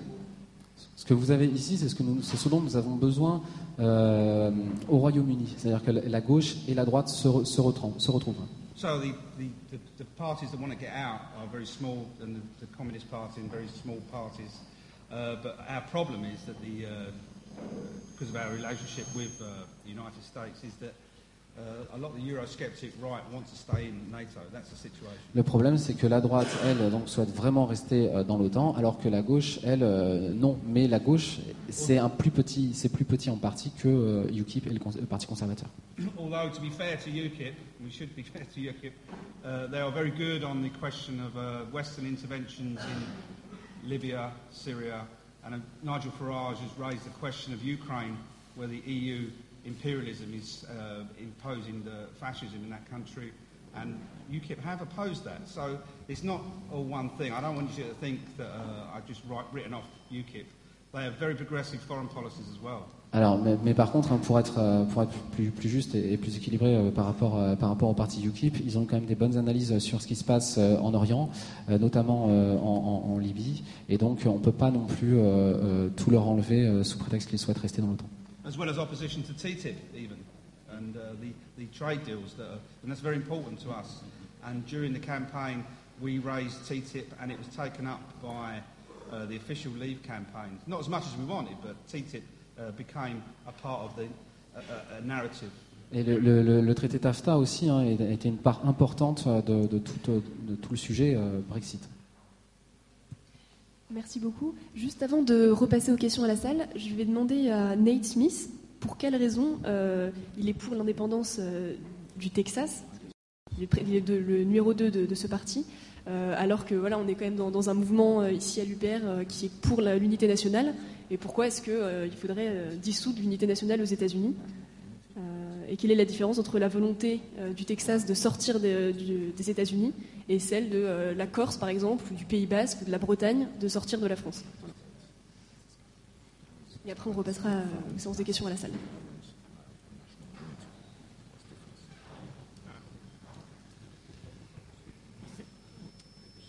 What's important to note is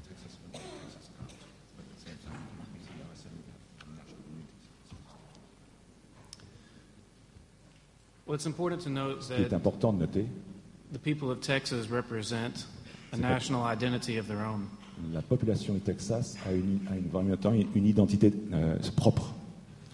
Going back to even the founding of the United States and the 13 colonies, Lorsqu'on lorsqu'on retourne à, à- à l'histoire et donc à la fondation des États-Unis, les 13 premières colonies, they declared their independence from the state of Great Britain. elles ont déclaré leur indépendance vis-à-vis de l'État de Grande-Bretagne. And the idea behind the U.S. Constitution is that the states delegated select powers to a, a federal body. Et l'idée donc, de la Constitution des États-Unis, c'est qu'il y avait des pouvoirs qui étaient délégués, des pouvoirs bien précis, qui étaient délégués à chacun des États. The states were never meant to be subjects of the federal government. In fact, it was the opposite that was in the design. Les États n'étaient pas supposés être des sujets de l'État fédéral, mais depuis le départ, c'est même l'inverse qui était le cas. So Texas finds itself in a very similar situation to France and Britain as countries in the EU who have lost their sovereignty and their right to make decisions for themselves. Donc le Texas se retrouve dans une situation très très similaire à celle du Royaume-Uni et de la France, des pays qui ont perdu leur souveraineté et qui ne peuvent pas prendre les décisions qu'elles souhaitent prendre.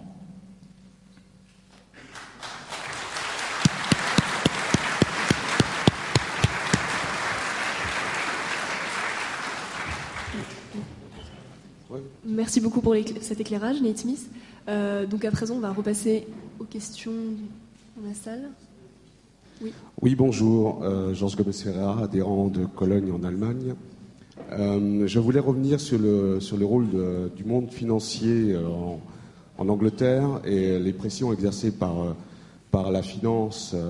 on sait à quel point Londres et la City s'est démarqué dans ce, dans ce référendum. un point qui, qui n'a pas été euh, très abordé par, la presse, en tout cas en France, euh, c'est le projet de fusion entre les bourses de la City et celle de Francfort. Et pour ça, je suis content d'avoir M. Rousseau à, cette table pour pouvoir euh, éventuellement éclairer les implications de cette fusion. on a parlé aussi de mouvements de capitaux entre les deux en direction de Francfort qui aurait précédé euh, le vote du Brexit. Je ne sais pas si euh, ça, relève de la rumeur, mais euh, je vous laisse, si, vous pouviez éclairer simplement quelles pourraient être les implications de cette, de cette, fusion entre les deux bourses de Londres et de Francfort. D'accord, merci beaucoup. Vous voulez répondre tout de suite Parce qu'on peut prendre deux autres questions, comme ça après ça nous permettra de, de, un échange un peu plus dynamique. Oui, monsieur? Euh, alors, on m'a donné une question écrite que je vais poser avant. Dans quel état se trouve le Parti travailliste euh, après le référendum?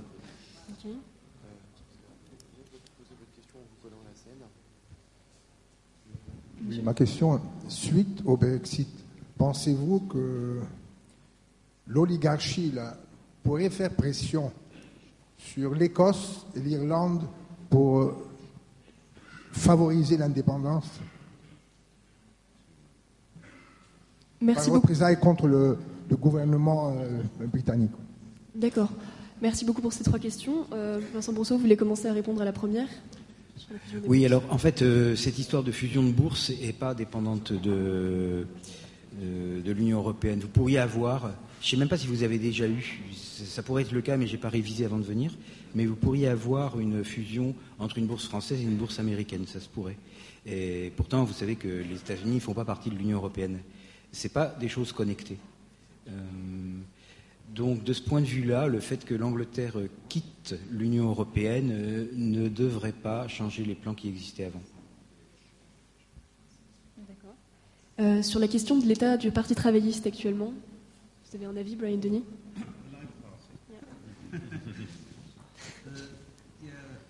The Labour Party is not a socialist party. It's, um, it's um, a strange amalgam Um, and under the left in the Labour Party has been under massive strain over the last 30 years, and it's not been the centre of debate uh, for anything, really.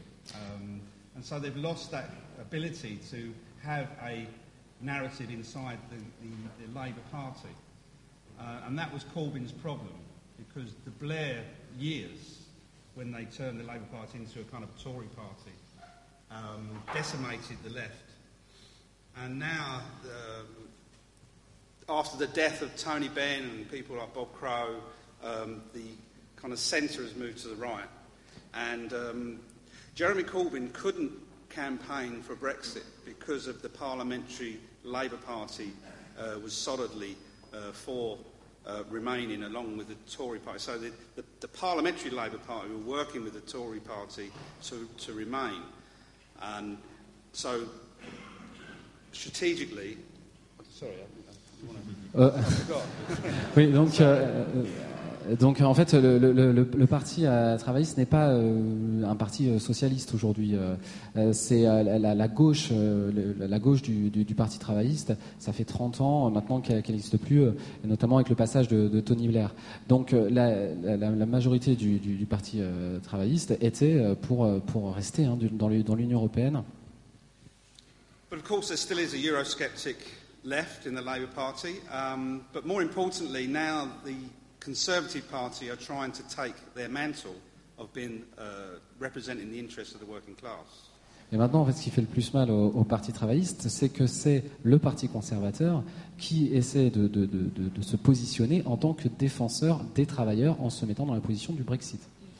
So those right-wing kind of um, MPs that have done very well over the last 20 years will feel some democratic pressure come the elections.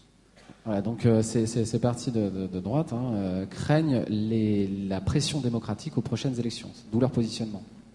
But we, won't- we probably won't have another election until 2020. Et nous n'aurons probablement pas d'autres de nouvelles élections avant 2020. So it's unlikely that we'll get a, um, uh, many converts to, to, uh, to Brexit from the parliamentary Labour Party. Donc il y a peu de chances qu'on ait vraiment des conversions en faveur du Brexit de, de la part du Parti travailliste. So we're, we're, reliant on pressure from below to, to build, uh, to force them to have a more realistic view um, in order to, to, to stop uh, the, the Tory kind of uh, drive to represent workers. Donc c'est c'est à la base hein, qu'on doit faire pression sur, euh, sur ce Parti travailliste pour ne pas que ce soit le Parti conservateur qui euh, prenne justement cette représentation des travailleurs. Merci beaucoup. Et sur la question euh, des pressions sur euh, l'Écosse et, euh, et l'Irlande Monsieur Coglan Well, on, on Scotland and Northern Ireland, as you know, the majority in Scotland and the north of Ireland voted to remain uh, in the referendum. Comme vous le savez, euh, en Irlande du Nord et euh, en Écosse, hein, la majorité a voté pour rester dans l'Union européenne. But that does not mean they want necessarily to leave the United Kingdom. Mais ça ne veut pas forcément dire qu'ils veulent quitter euh, le, le Royaume-Uni. There have been opinion polls since the referendum which show that the majority in Scotland and Northern Ireland want to stay in the United Kingdom, even if the United Kingdom is outside the European Union. Et il y a des sondages qui disent que même si euh, le, le- le Royaume-Uni sort de l'Union européenne, que les Écossais veulent quand même, et, et le- les, les- les- les Irlandais du Nord veulent rester euh, dans, euh, dans le Royaume-Uni. So I doubt very much if the Scottish National Party will really push for a, for a special independence referendum in the next two years. I doubt it. Donc je, je doute que euh, le, le Parti indépendantiste écossais va euh, force- faire un forcing pour que euh, l'Écosse sorte euh, de- du Royaume-Uni. Also, the position of the Scots National Party is with independence for Scotland, but it's not real independence because they want. Uh, they wanted to keep the pound sterling in the last referendum, and if they uh, said we want to leave the European Union or leave the United Kingdom, uh, that they would have to adopt the euro, and that, that's not a popular position. Donc, le, parti nationaliste euh, écossais n'a pas euh, de toute façon envie d'une vraie euh, d'une vraie indépendance puisque ils veulent rester à la livre sterling qui est la même que la livre écossaise et, si le, Royaume-Uni sort de, l'Écosse devait sortir de l'Union européenne il est hors de rentrer pardon l'Union européenne sous il est hors de question qu'elle rejoigne l'eurozone So I doubt if this will be a serious problem. donc je, je doute que ce soit vraiment un problème sérieux there- there's just one more thing about Scotland. I think the Spanish might have something to say about the breakup of the United Kingdom. And so it's very unlikely that the EU would support a breakup because it, then it would spark a, a breakup in uh, Spain with the Basques and the Catalans. And, Ouais, Il faut mettre en relation euh, l'indépendance écossaise et l'indépendance catalane. Donc je, je doute que euh, l'Union européenne euh, favorise une sortie de, de- de l'Écosse, euh, de, de, euh, enfin une, une scission entre l'Écosse et le Royaume-Uni, sachant que cette scission-là euh, impliquerait ensuite, euh, ce serait une étincelle pour toutes les autres scissions et toutes les autres, les autres partis nationalistes et surtout euh, indépendantistes. Merci beaucoup. On va prendre trois autres questions. Bonjour. S'il y a eu euh, un référendum pour la sortie euh, du Brexit, ça veut dire que la City et le gouvernement étaient pour la sortie. C'est- logique. Sinon, il n'y aura pas eu de référendum. Donc, euh, je ne comprends pas pourquoi euh, Madame May, attend sept mois pour, commencer les débuts des négociations, qui va durer deux ans. C'est pas logique, ça. Et puis, deuxièmement, c'est pourquoi, pour, si les Américains sont contre ça, pourquoi, pourquoi ils n'ont pas fait des, pressions, euh, des sanctions financières, des sanctions économiques ou euh, des pressions euh, sur les banques anglaises, tout ça, pour que ça ne se fasse pas? Si, euh, S'ils n'ont rien fait, ça veut dire qu'ils ils sont. Il y a, il y a- il y a un truc derrière, quoi. C'est pas, logique. De- de- de- des deux points de vue, c'est pas logique. Euh. L'Angleterre Merci. et les États-Unis. Merci. Une autre question Je suis timide.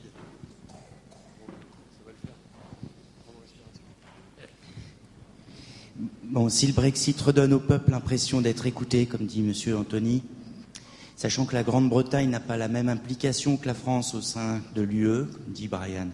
Alors pourquoi donc Theresa May reporte à mars 2017 la sortie de l'UE Merci, c'est la même euh, question. Euh, une question concernant euh, les médias. Quels sont les, médias qui, pour vous, tiennent vraiment la route? En Angleterre, en Irlande et notamment aux États-Unis On voit bien que nous, on a une problématique, c'est que les, les médias euh, d'investigation, de faits, d'éléments précis et vérifiables sont en grande difficulté. Heureusement, on a rupture. Hein. on, a donc quelques, quelques gardiens du temple, mais on a une grosse masse média d'opinion euh, pour ne pas dire de, propagande. Donc quels sont les, médias qui tiennent la route euh, chez vous? Et euh, en parallèle, est-ce que les médias alternatifs type, type YouTube, par exemple, qui sont une très bonne chose, est-ce que ça a eu un, vrai impact dans, vos pays? Parce qu'on voit bien que des personnes derrière leur écran sur, des vidéos, ça n'a pas non plus le même impact que des, des, médias mensonges vus par des millions de personnes à la télé, quoi. par exemple la Syrie. Euh, merci beaucoup. Alors, euh, on peut commencer par répondre à la question euh, pourquoi un tel délai pour sortir de, du, le Royaume-Uni de l'Union européenne? Pourquoi est-ce que Theresa May reporte ça, à fin mars 2017 Well, Theresa May could answer that, but, um, eh bien, ce serait à, à, Theresa May de, de, répondre à cela. But um, I think that there's a lot of you know, it's a very chaotic situation after the, the vote. You've got to remember that the Tory party didn't make any statements for months. Il y a eu un, un, un désordre chaotique hein, après le Brexit parce que le, le Parti conservateur s'est tu pendant des semaines. They had this period of reflection. Donc euh, il y a une période de, de, de, de réflexion. Uh, just to answer the first question, why the referendum? The pour, répondre à la première question hein, concernant le référendum et pourquoi il a eu lieu and I think that answers the, the, the, the, last question. The referendum was a way of dealing with a domestic political problem. Le, le, le référendum, c'est surtout avec, pour un problème interne. David Cameron's government was very, uh, well, it was a continuation of the Blairite project of representing the finance sector.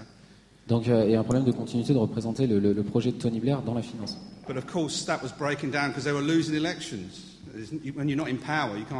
Et ce projet financier donc euh, pro-européen euh, porté par Blair, euh, puisqu'il ne gagnait plus les élections, s'est arrêté. Donc le référendum était une, façon de détruire les, démocrates libéraux. Et aussi de, de, mettre sous silence le UKIP. It wasn't meant to win. Brexit was never meant to win. It was a, it was a, a vehicle in which to uh, le Brexit n'était pas censé gagner, c'était, juste un moyen euh, de, de, renforcer le, le, Parti conservateur. And that's why, uh, Cameron resigned that morning. Et c'est pourquoi Cameron est parti au moment du Brexit. And so after the result, uh, the Conservative Party came up with this new strategy. Donc après le, le, le Brexit, hein, le, Parti conservateur est arrivé avec cette nouvelle stratégie. Of um, infrastructure spending, representing the democratic will of the, of the people. Donc des, défenses, euh, des, des, des dépenses pardon, euh, infrastructurelles euh, sur le, sur le pays, intervention de l'État, euh, et euh, cette, cette défense des, des travailleurs. Mais je ne crois pas que le, le Parti conservateur croit en, en ce qu'ils ont dit. It is managing the crisis in its own way. Ils, ils, ils sont en train d'essayer de, de, de faire du mieux avec la situation actuelle. Uh, and there, there is this external crisis in, in the European Union, which uh, they've obviously looked at and decided they can um, remain on top by be becoming euro-critical. Et ils ont bien compris en regardant la situation extérieure dans l'Union européenne que, euh, en devenant eurosceptiques, ils, ils pourraient euh, sortir, tirer leur épingle du jeu.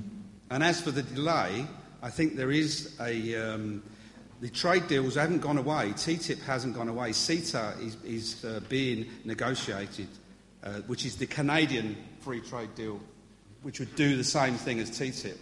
And I think if they get CETA in place before Brexit, um, then that would suit the finance sector because it means um, free trade across, well, across the United States and Europe and um, would uh, change the, um, the dynamics. So we've still got this problem of the international trade deals. Donc il y a toujours un problème, il ne faut pas oublier, avec le TAFTA et notamment avec les accords de libre-échange avec le Canada également, où euh, justement pour, pour euh, ce qui peut expliquer le, le, le délai, hein, le, le, fait de repousser à 2017 parce que euh, les, les, les, traités ne sont pas encore négociés, euh, les traités économiques. And just finally on the YouTube thing, it did make a difference. We, YouTube, the narrative, the, there wasn't one grand narrative, and we managed to um, get a lot of hits uh, through YouTube. for trade unionists against the EU and other uh, Eurosceptic um, voices that couldn't have got through uh, any other way. So that, did, that, that made a, a, major impact. And of course, the conservative press, the Daily Telegraph, for instance, gave a lot of um, exposure to Eurosceptic Brexit ideas. Oui, euh, bien sûr, il y a, il y a eu, euh, il y a eu beaucoup, de, pour lui, il y a un impact très important euh, donc sur, sur YouTube, hein, puisque les, les, eurosceptiques qui n'auraient pas pu bénéficier des médias euh, ont, ont, ont, pu avoir une voix. Et puis, bien sûr, on, il faut parler du Daily Telegraph, qui est un, donc un, un, journal conservateur qui lui aussi a permis à certains eurosceptiques de s'exprimer.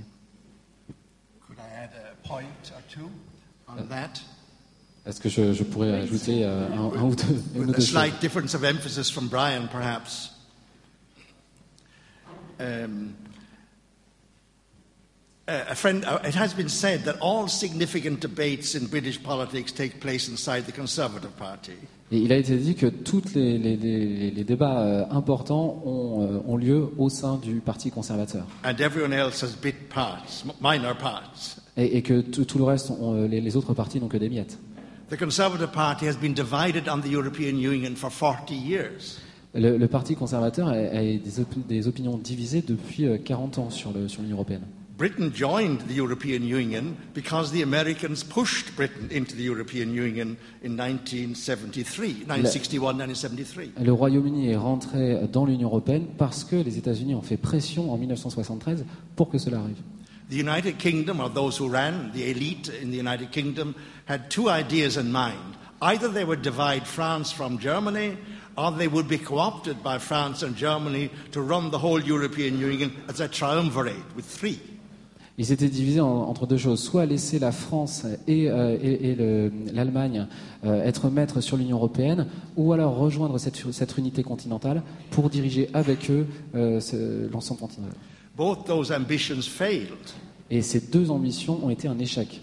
And that is why there has been a deep division within the Conservative Party, within the British establishment, within the elite, over European policy for a long time. Et c'est pourquoi il y a une division très importante au sein du Parti conservateur et au sein de, de la classe dirigeante et des élites. And the really important thing, I think, is that it's only in the last two weeks that the, Mrs. May, the new Prime Minister, has said quite, made quite clearly she is going to go for, uh, for Brexit. Et, et, ce qu'il faut, qu faut, bien comprendre, c'est que ça ne fait que deux semaines à peine que uh, Theresa May euh, parle de sortir clairement du, de, de, de, de l'Union européenne, parle du Brexit. That was at the Conservative Party conference. Et c'était à une, une, une, conférence du. du, du euh... In Ireland, there's shock and horror. Et en, en Irlande, euh, du coup, les, les gens sont, sont, choqués par cette décision-là. Because the decision was against the, the decision to leave the EU Uh, and the government to go along with it was against the, what the Americans want and was against what the City of London wants. Parce que cette décision du Brexit était contre les, la volonté des Américains et contre la volonté de, de, de, la City, de la place financière londonienne.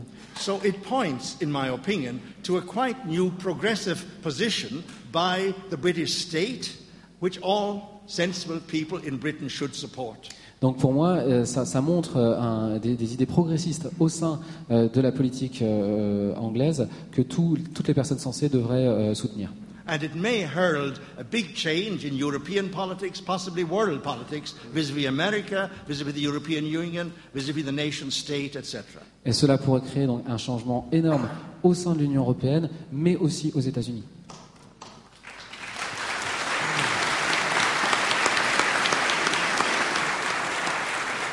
Merci beaucoup.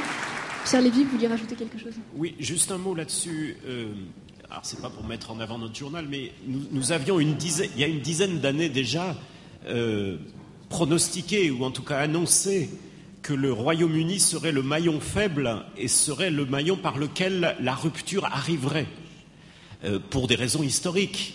euh, d'attachement des Britanniques à l'indépendance, à la notion de démocratie, même si on peut mettre des choses différentes dans ce concept.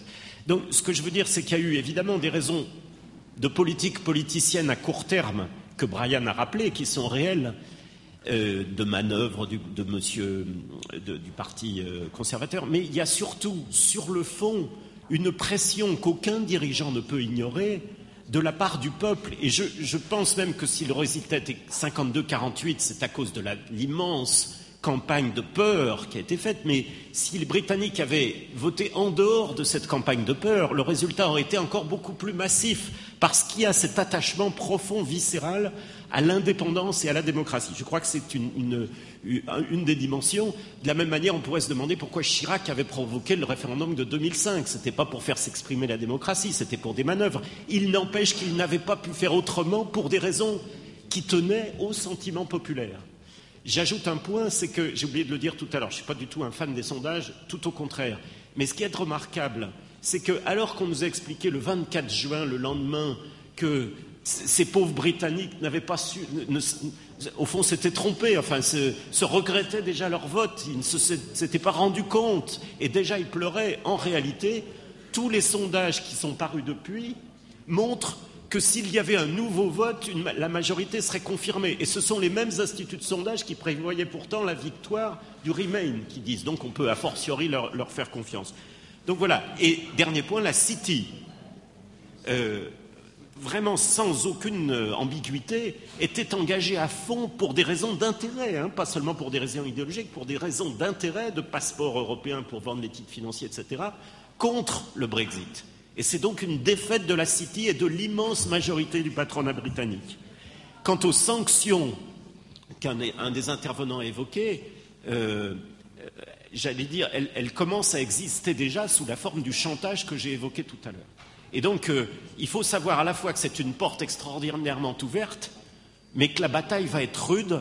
Et de ce point de vue-là, on a des éléments d'optimisme, mais il faut bien voir toutes les contradictions qui sont à l'œuvre.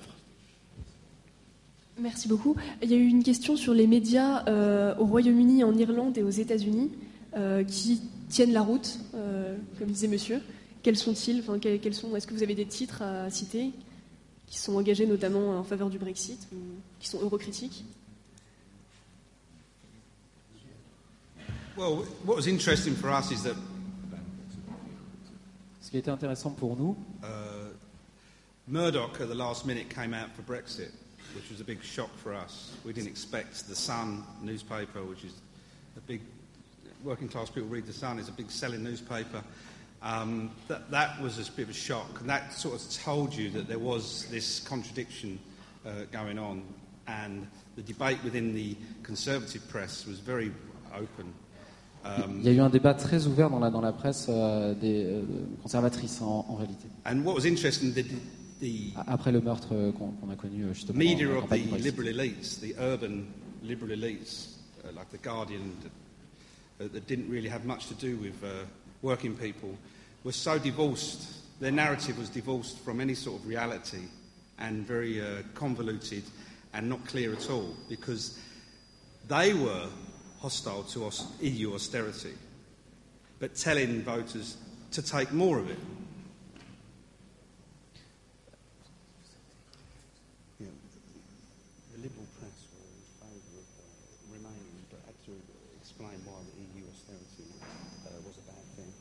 Oui, alors le, le- le problème, c'est que la, la- la presse libérale euh, était en faveur, euh, euh, en faveur de, de- de- de rester hein, de- de- dans l'Union européenne, mais devait euh, également expliquer en quoi le- la politique d'austérité n'était pas bonne. Donc ils se, se retrouvaient dans un problème.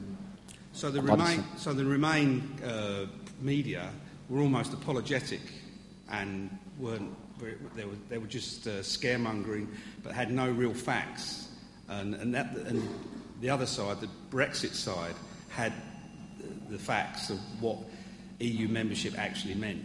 Bah, Le, le problème, c'est ça, c'est que les, les- les médias, même en, en défaveur du Brexit, n'avaient aucun, euh, aucun argument euh, en, en faveur euh, de, de- de- de rester dans l'Union européenne à cause des politiques notamment d'austérité. So it was the rational debate w- uh, defeating a postmodern kind of debate, if you like. Donc le, le- le débat rationnel a, a finalement achevé euh, un- ce, ce- ce débat des, de simple des, des fausses idées. Il y avait également une question sur le poids des médias alternatifs, euh, sur le poids des youtubeurs, des gens qui font des vidéos comme ça euh, chez eux, euh, sur les réseaux sociaux, Facebook, Twitter, par rapport aux médias institutionnels traditionnels. Est-ce que quelqu'un a une opinion sur la manière dont l'équilibre entre ces deux forces est en train d'évoluer?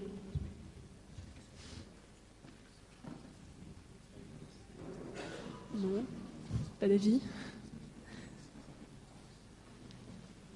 Bon, bah merci pour votre call, du coup, personne n'a envie. Ah si, je vous écoute.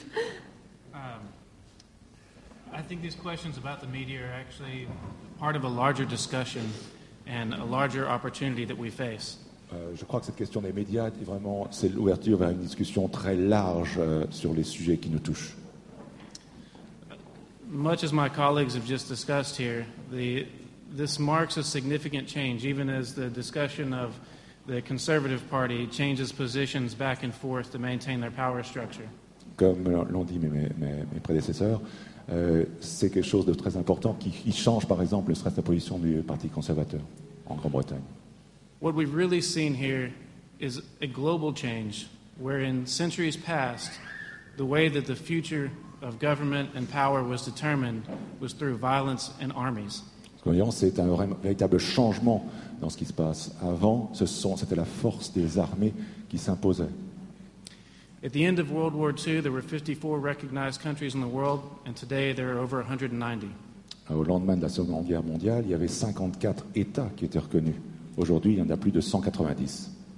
In the 21st century, the mark of referendums such as the Scottish vote and the British vote for independence prove that we can have discussions and that the power is with the people to decide their fate without the threat of violence or war. Aujourd'hui, nous voyons, tant que sur la question euh, écossaise, mais aussi sur celle du Royaume-Uni, on se rend compte que le peuple peut avoir euh, voix au chapitre sans pour autant qu'on recourt à la force. Of course, there are still those that wish to maintain their powerful political elite status. Bien sûr, il y a ceux qui veulent maintenir leur pouvoir d'élite. So the weapons that they turn to today, instead of rifles and bombs, are with words and with propaganda. Les armes qu'ils usent ne sont plus des armes, des armements, des balles et des bombes, mais ceux des médias et de la propagande. And has already been stated around this table, uh, but the words of the opposition to self determination are meaningless threats and are, are merely lies conjured to create a picture of what might happen, but it is opinion and not fact. Donc tout ce qu'ils avancent, pas, euh, ils, ils disent que ce qui est avancé par ailleurs, ce sont des opinions et pas des faits. In Texas, we seek a peaceful political process, a referendum on independence. Au Texas, nous cherchons un processus d'indépendance qui soit un processus de paix. We do not face the threat of violence from the U.S. government. Instead, we face the same threat of propaganda and lies, questioning whether or not Texas can stand again as an independent nation.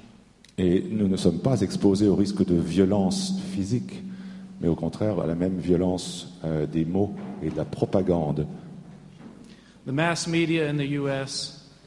is complacent and looks for a story to tell, regardless of the facts around that story. Et les médias de masse aux États-Unis sont complaisants et cherchent une histoire à raconter. So, whether or not they are direct tools of the government or whether or not they are corporate entities merely seeking additional readership, the story that they tell is simply one of fear and of scaring people against a significant change. Et qu'ils soient liés au pouvoir politique ou bien qu'ils cherchent simplement à augmenter euh, leur euh, audimat, euh, le résultat est le même. Ils cherchent à faire peur et, et manipulent la propagande. But the important thing to note through these referendums, the change of the 21st century, is that the power is truly in the hands of the people, the political power. Et ce qu'il faut remarquer à travers ces référendums, c'est que le pouvoir appartient vraiment au peuple. Through self determination, we have the ability to choose our own political and economic destinies. En reprenant le pouvoir, nous avons vraiment la possibilité de déterminer notre futur. Merci beaucoup.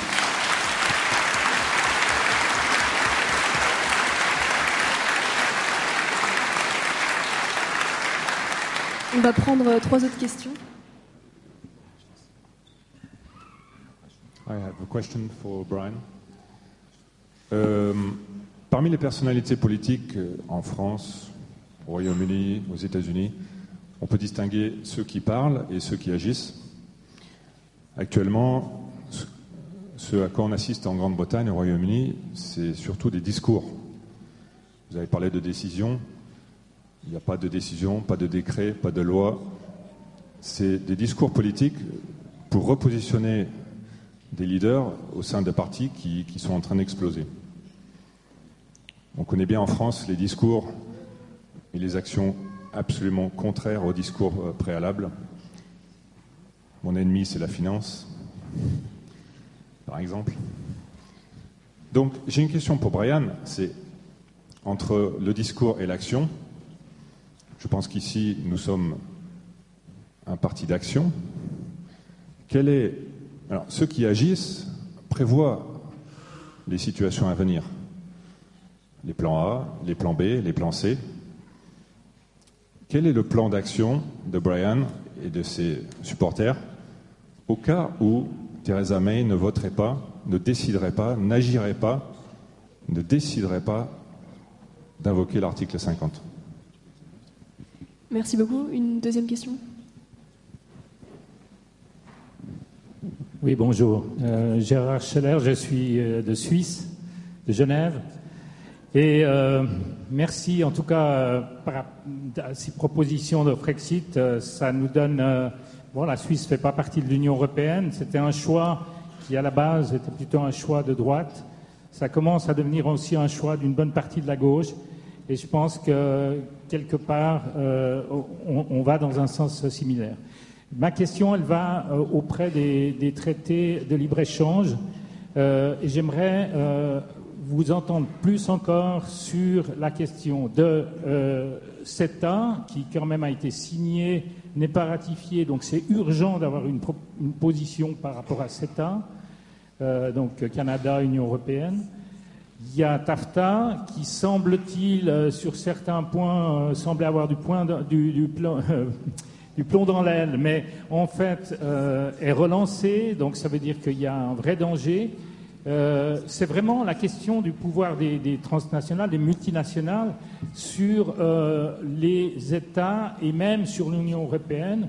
Et la prise de pouvoir des, multinationales, elle est sous-jacente à tous ces traités. J'aimerais encore juste parler de TISA, TISA, euh, il est moins connu parce qu'il est un peu à l'ombre de TAFTA et de, et de CETA, mais TISA, c'est le traité sur les services avec 51 pays. Hein, euh, et TISA, euh, c'est un des, traités qui risque d'être le premier à passer, puisqu'on a des informations disant que ça serait éventuellement signé en décembre. C'est affolant. Oui, oui, ce décembre. C'est assez affolant, et comme c'est des traités qui sont absolument secrets, euh, en fait, on apprend par Wikileaks ou je sais pas quoi les informations.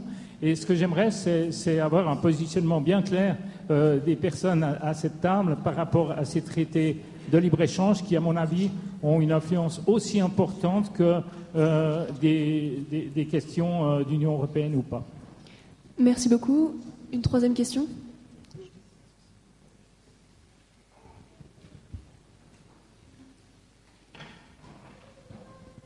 Oui, alors ça ne sera pas une troisième question, c'est juste pour compléter euh, la question de notre ami suisse.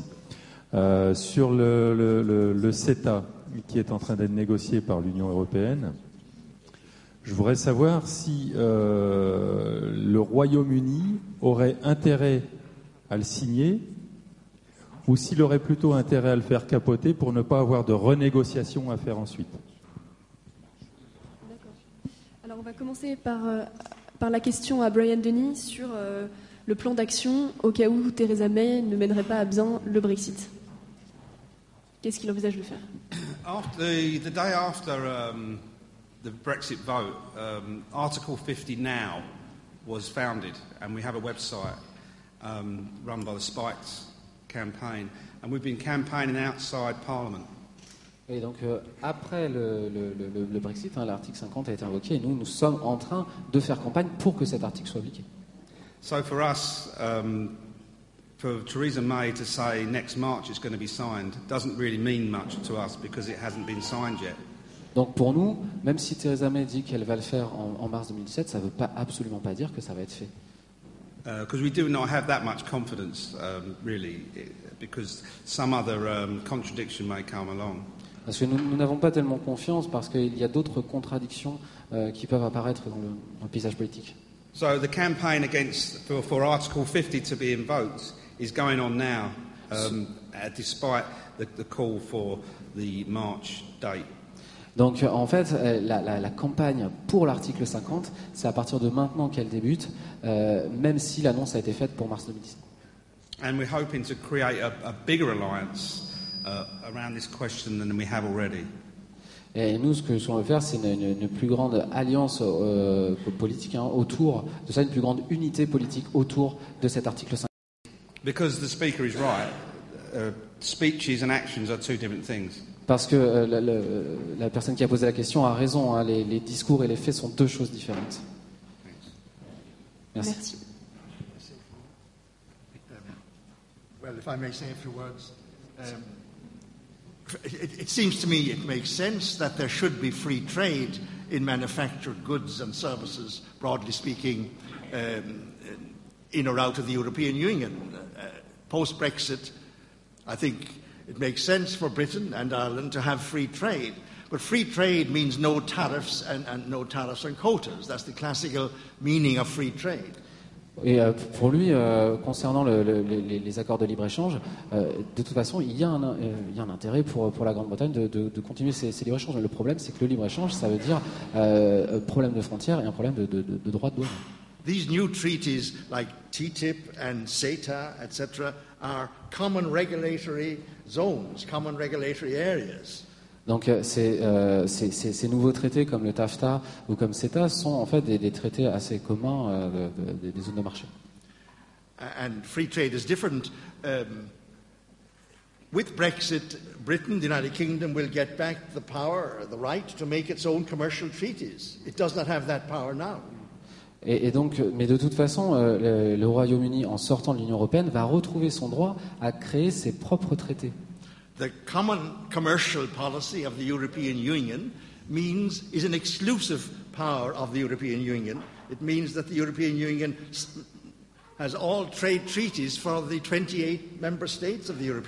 Les, les traités actuels de libre- de libre-échange et les traités commerciaux ne concernent que l'Union européenne. Ce sont des traités qui sont faits pour l'Union européenne et qui concernent l'ensemble des 28 pays euh, sans discernement. Many people in Britain, in the government, believe that they will do quite well outside the European Union once they get back the right and power to uh, have their own trade agreements.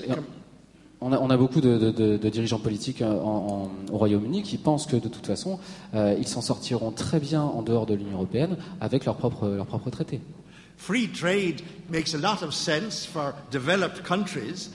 Uh, free trade meaning no tariffs and quotas, but it's important that countries should have their own currency to move up and down uh, to take account of, uh.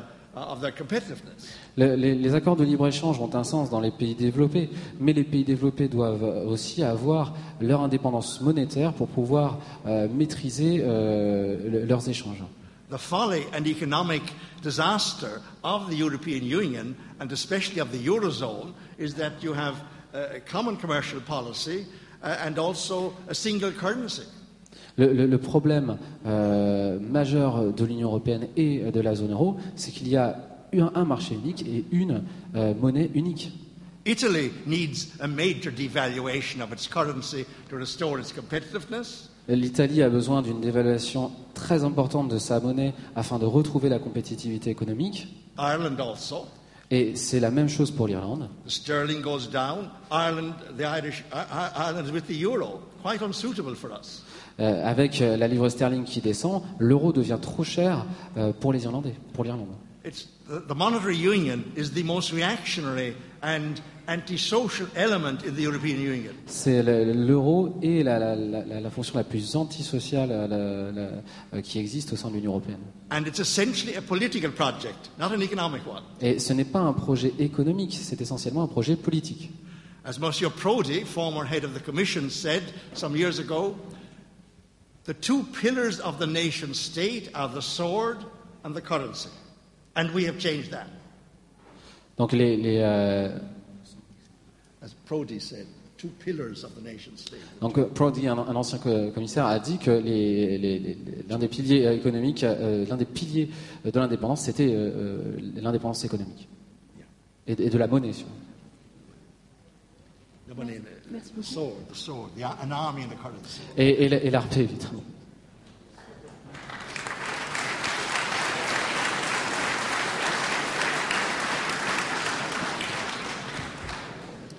Alors, avant de conclure, on va prendre euh, trois dernières questions. Voilà. De toute façon, pendant le déjeuner, vous aurez tout le loisir de poser euh, des questions à nos invités. Oui, oui, il y aura une conclusion après. Donc, trois, trois autres questions. Bonjour. Euh, ce que je voudrais poser, je voudrais poser des questions en fait à notre ami texan qui est venu. En fait, quel est l'état en fait de l'indépendance euh, pour le Texas en fait où en est son mouvement? Y a-t-il d'autres mouvements aux États-Unis qui euh, tiennent aussi à faire sécession des États-Unis en fait, d'autres pays? Et dernière question, sous quel angle juridique voulez-vous attaquer en fait cette session, scission pardon Merci. Une Oui, bonjour. Euh, moi, ma question va être très courte. Est-ce qu'il y a un parti en Irlande, c'est pour Monsieur Coglan euh, particulièrement, qui euh, serait un peu équivalent à l'UPR et qui serait en développement pour, pour promouvoir cette idée d'un Irexit?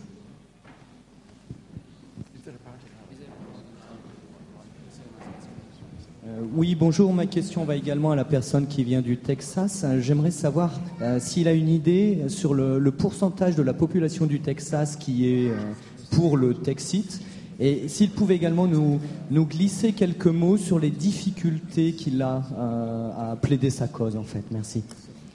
Merci.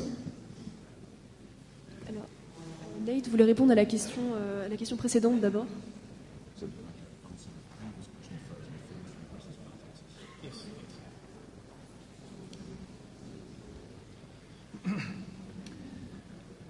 It appears to be a global epidemic that politicians say one thing, telling people what they want to hear, and in effect, do another. C'est semble vraiment un problème épidémique euh, sur lequel les politiciens disent quelque chose et en fait font autre chose. With the U.S. presidential elections, we see important topics arise, such as the trade deals that are mentioned earlier. And for the first time, we have some discussion as people of the states of whether or not these trade deals are beneficial to us. Actuellement, nous avons donc l'élection présidentielle aux États-Unis et pour la première fois, il y a un débat sur lequel est-ce que ces traités, par exemple nationaux, sont une bonne chose pour nous ou pas. And even though both of these candidates now take some positions in opposition to the trade deals, in truth, regardless of which one is elected, they will continue to support such agreements. Et donc il y a des différences qui apparaissent dans les débats, dans les discussions, dans les positions qui sont respectives qui sont prises. Mais la vérité, c'est que quel que soit l'élu, l'élu continuera à soutenir ces traités. Texas finds itself in a similar position to the member states of the EU, and that we do not, we are not able to set our own trade policies. Le Texas se trouve exactement dans la même situation que les États membres de l'Union européenne. C'est-à-dire que le Texas n'est pas en mesure de signer ses propres traités. Yet the Texas economy, which is the ninth largest in the world, roughly the size of Italy's economy, L'économie du Texas est grosso modo la neuvième économie du monde, une économie de la taille équivalente à celle de l'Italie. we are the U.S. leader in exports, exporting around $280 billion U.S. in goods each year.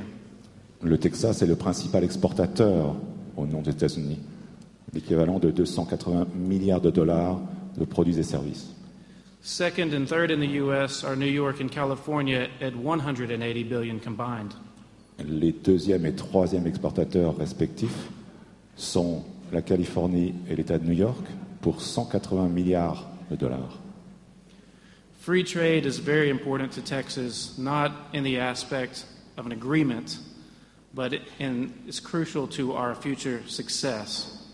Donc le libre commerce est particulièrement important pour le Texas et pour son futur économique. We currently face industries that are harmed by the NAFTA agreement, uh, which forces Texan jobs to go to Mexico. Il y a actuellement dans le cadre des accords NAFTA des conséquences dommageables pour le Texas, dont les emplois, pour certains, partent au Mexique. This is so important to us as a state that we have our governor travel the world advocating Texas commerce, and we're the only state with a foreign office for the purpose of trade. C'est tellement important pour le Texas que le gouverneur, euh, Texas, le gouverneur donc n'arrête pas de voyager à travers le monde pour, euh, donc sur ces questions. Euh, et qu'il y a, au Texas, c'est le seul endroit où il y a un bureau lié aux échanges économiques. So I believe that Texas shares very similar concerns uh, in light of these trade agreements that are being discussed.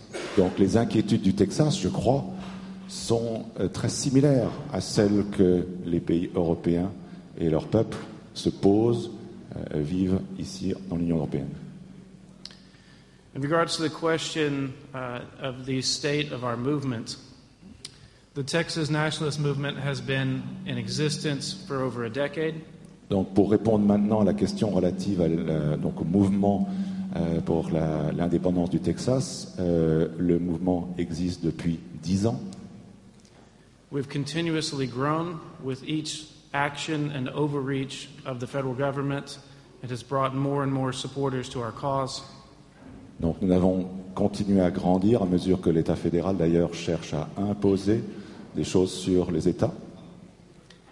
And we currently enjoy the support of 312,000 who have pledged their vote for an independent Texas. Il y a actuellement 312 000 personnes qui se sont engagées à apporter leur vote dans le cas où il y aurait une, un, donc un, une, un vote sur l'indépendance du Texas. We have 4,000 volunteers that cover every jurisdiction and every corner of the state. Il y a 4000 volontaires qui couvrent l'intégralité du territoire géographique du Texas. The population that is in favor of this, uh, a recent poll showed that 54% of the Republican Party in Texas, half of independents, and close to a third of the Democrat Party are in support of Texas independence. Un sondage récent montrait que 54% des euh, électeurs républicains du Texas, la moitié des euh, libertariens et un tiers des démocrates sont favorables à l'indépendance du Texas. In respect to the way that Texas votes, this means that a political majority in Texas might actually support an independence referendum if it were called today. Et en termes vraiment de pra pratique sur le plan politique, ça veut dire que s'il y avait un vote demain, eh bien une majorité d'électeurs se prononcerait en faveur de l'indépendance du Texas. So our movement is strong, it is growing, and we certainly benefited from seeing the results of the Brexit vote. Donc notre mouvement est fort, il grandit, et c'est certain, nous bénéficions des, euh, du Brexit récent. There are other states that desire to uh, form their own movements. Il y a d'autres États qui souhaitent euh, également créer leur propre mouvement. And indeed, due to the length and the duration that our movement has been in existence, uh, as well as the mindset of Texans to be independent, similar to the British mindset, uh, we're often referred to in questions of how to go about doing so. Et donc du fait de, euh, l'historique de la création du mouvement, de son activité, eh ben, c'est régulièrement que nous sommes consultés par d'autres États pour savoir comment s'organiser dans ce sens, dans le sens de l'indépendance. For example, there is now a Californian independent movement called Yes California. Par exemple, il y a actuellement un mouvement d'indépendance en Californie qui est né, qui s'appelle Yes California, le mouvement Yes California. And they've also formed a political party, uh, the California National Party. Et il y a également un parti politique qui a été créé, le le Parti national californien. So there are many other states and movements that are beginning to emerge. Uh, however, there is no effort or desire on any party to form another union or federation out of this. Donc il y a beaucoup de mouvements ou de partis qui sont en création ou en mouvement, hein, qui avancent, mais il n'y a pas pour autant de volonté euh, d'unifier d'une manière ou d'une autre à travers les États-Unis ce type de démarche vers l'indépendance. We seek to cooperate only in terms of sharing victories and success, as well as recognizing each other's right to determine their own political future. Donc euh, notre coopération en fait se limite aujourd'hui à l'échange que l'on a sur nos victoires euh, et de reconnaître euh, les spécificités de, de chacun. So, from a legal standpoint, Donc this sur un can, plan légal, this can vary by state as to how it's accomplished. ça varie d'un État à l'autre en ce qui concerne la manière à laquelle on peut y arriver. The U.S. Constitution is completely silent on the matter of a state being able to leave the contract. La Constitution américaine est complètement silencieuse en ce qui concerne la manière à laquelle un État peut sortir de l'Union. When one of the U.S. founding fathers was asked about this, Benjamin Franklin, I believe, Lorsque Benjamin Franklin, Franklin, donc l'un des fondateurs euh, de l'Union américaine, his response was that the Tenth Amendment, which said that all rights not expressly delegated to the federal government were reserved to the states and the people. donc le dixième amendement qui précisait que tous les droits qui n'ont pas été confiés euh, donc à l'État fédéral dépendent des États. We have the Texas Constitution, which was ratified after the American Civil War. Nous avons la Constitution euh, texane qui a été ratifiée au- en 1871 au lendemain de la guerre de sécession. In the first and second paragraphs, define Texas sovereignty and the relationship of Texas to the Union. Les deux premiers paragraphes de cette Constitution précisent justement euh, les droits de l'État du Texas euh, The relationship to the Union. Et la relation donc de l'État du Texas avec l'Union elle-même. It also states that the people of Texas maintain all political power and that they have at all times the natural right to reform, alter, or abolish their government. Donc elle précise ces deux articles que le peuple à tout moment a vraiment le pouvoir et aussi dans son, son article 2 le fait que le, tout peut être réformé, modifié en ce qui concerne les sujets que- qui, sont, qui paraissent importants à la population du Texas. So, in a very practical sense, it is similar to how the Brexit vote was called. The government of Texas can pass a bill requiring a referendum. Donc c'est très similaire à ce qui s'est passé avec le Brexit. Euh, L'État du Texas peut de la même manière présenter un projet de loi de mouvement vers l'indépendance de l'Union des États-Unis. And also, in a similar fashion, uh, it will be a non binding referendum, a will of the people. However, it will be the responsibility of the state government to negotiate uh, the dissolution with the United States. Et ce serait pas, euh, y a- c'est- le résultat de ce vote ne serait pas contraignant, mais ce serait au gouverneur ensuite de négocier avec l'État fédéral. Since there is no Article 50 in the U.S. Constitution Sachant or qu'il n'y a similar, pas d'article 50 dans la Constitution euh, américaine ou quelque chose de similaire, we have a much more open ability to discuss how we will part ways. nous pouvons en parler de façon beaucoup plus ouverte sur la manière laquelle euh, on peut sortir. The difficulties that we face are often very similar to other movements that we have interacted with around the world. Et les difficultés auxquelles nous, faisons face sont très similaires à celles des mouvements et des partis à travers le monde avec lesquels nous conversons.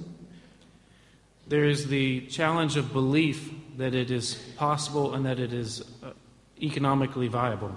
Il y a constamment la question euh, sur la véritable possibilité de le faire, euh, qui est donc constamment là. While the people of Texas commonly express that we would be better off as an independent nation. Donc les, les, le peuple texan parle constamment de, sur le fait que, que, ce serait une meilleure solution pour le peuple de sortir malgré les peurs qui sont annoncées. They are also inundated with propaganda that tells them that we're not allowed to do this because of a previous war in the United States. Le peuple texan euh, se voit rappeler sans cesse par de la propagande euh, qu'il n'a pas le droit de le faire par rapport à une guerre qui a eu lieu précédemment au sein même des États-Unis. However, no federal law or re regulation prohibits us from doing this. Et pour autant, aucune loi fédérale ne précise ni nous interdit de procéder ainsi. In contrary to this, the United States is a signer to the UN Treaty, which says that they are bound to respect the right of self-determination. Et pour autant, les États-Unis euh, sont signataires de l'accord des Nations Unies qui dit que les peuples ont le droit de disposer d'eux-mêmes. So the difficulties that we face Donc la really difficulté, deal with la difficulté à laquelle nous faisons face, the belief of Texans that we can be successful, and that is an area where the Brexit vote was a tremendous help. donc la croyance du peuple texan, c'est que effectivement le te- peuple texan peut devenir indépendant, et c'est certain, le Brexit a, a vraiment joué un rôle favorable dans notre démarche. Merci beaucoup.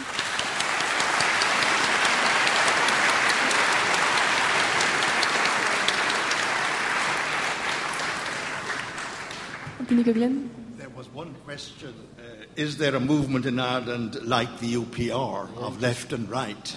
Il y avait une question euh, qui était est-ce qu'il existe un, un mouvement comme l'UPR euh, en Irlande There are certainly large numbers of people on left and right who are critical of and opposed to the European Union, but no party as such as yet.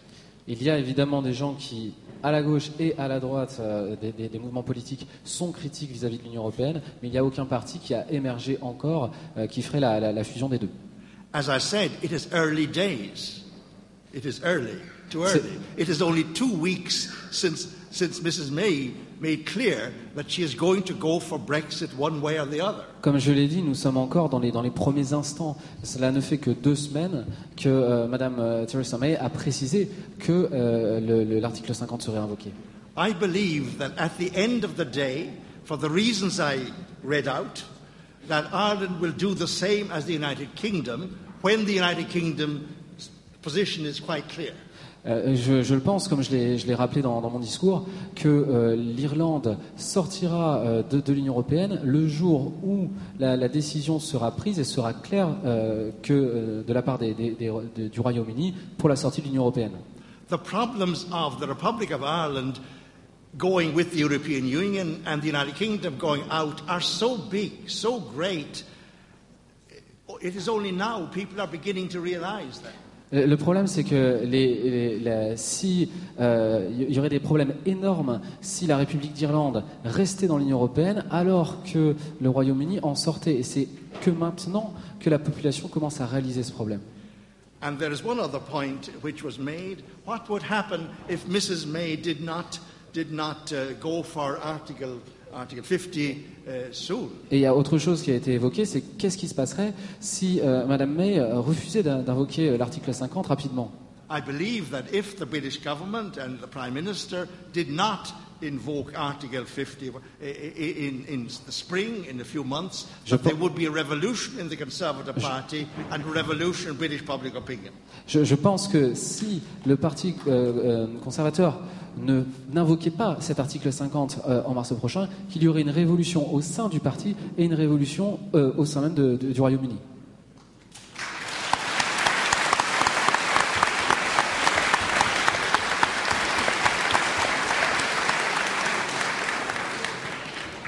Merci beaucoup. On va maintenant passer à la conclusion. Si chacun euh, veut conclure d'un mot avant de, de passer au déjeuner. Pierre Lévy Alors, euh, qu- quatre points en trois minutes pour aller vite. Le premier point concerne la question qui portait sur le début des négociations. Nos amis y sont revenus, mais euh, il ne faudrait pas se tromper vu de France. Euh, Rappelons-nous, dans les jours qui ont suivi le vote, les réactions des dirigeants européens ont été maintenant que vous avez voté, bande de salauds, enfin il disait pas exactement ça comme ça, mais l'esprit y était, maintenant il faut que vous dégagiez tout de suite. Il y a eu une rencontre entre Mme Merkel, M. Hollande et M. Monsieur Renzi qui exigeait que l'article 50 soit déclenché dans la minute, ou en tout cas dans les jours qui suivaient. Alors, pour les raisons qui ont été rappelées, ce n'est pas ce qu'a fait le gouvernement britannique, mais je trouve, pour des raisons ensuite qui se sont décantées aujourd'hui, je trouve très bien qu'il n'ait pas en quelque sorte obéi aux, aux de Bruxelles et qu'ils prennent le temps nécessaire pour préparer leur affaire. J'ai dit tout à l'heure qu'il y aurait des contradictions, il y en aura beaucoup, mais il n'y a aucune honte ni aucune inquiétude à avoir dès lors que le gouvernement britannique ne se précipite pas à accepter le diktat qui lui imposait de sortir et de déclencher, non pas de sortir, mais de déclencher l'article 50 tout de suite. Petit 2. Je voudrais rappeler ce qui a été évoqué, mais qui est très important. Il n'y aurait jamais eu de victoire du vote en faveur du Brexit si les électeurs travaillistes en masse n'avaient pas désobéi aux consignes officielles de leur parti. Sous, contrôle de, de, Brian, je crois qu'il y a au moins 30 voire 40 des électeurs travaillistes, notamment dans les banlieues ouvrières, notamment dans les quartiers populaires, notamment parmi les ouvriers et les chômeurs, de ces villes, notamment du nord de l'Angleterre les plus défavorisées, qui ont fait en quelque sorte basculer l'affaire et qui ont été déterminants. Troisième chose, et, de ce point de vue-là, me vient à l'esprit la, conclusion, la, comparaison avec le vote, notre vote français du 29 mai 2005, où ce qui avait été déterminant était, pour une large part, les votes des, quartiers populaires, des gens les plus défavorisés, parfois même des gens qui, qui avaient perdu l'habitude de voter depuis longtemps. Troisièmement, peut-être vous rappelez-vous, et ça n'a pas été évoqué ici, mais le mot autant a été évoqué, donc c'est important de le rappeler. Rappelez-vous euh, l'un des arguments de M. Cameron. Il disait si le Brexit triomphe, alors il y a une personne dans le monde qui va sabler le champagne, ça sera M. Poutine.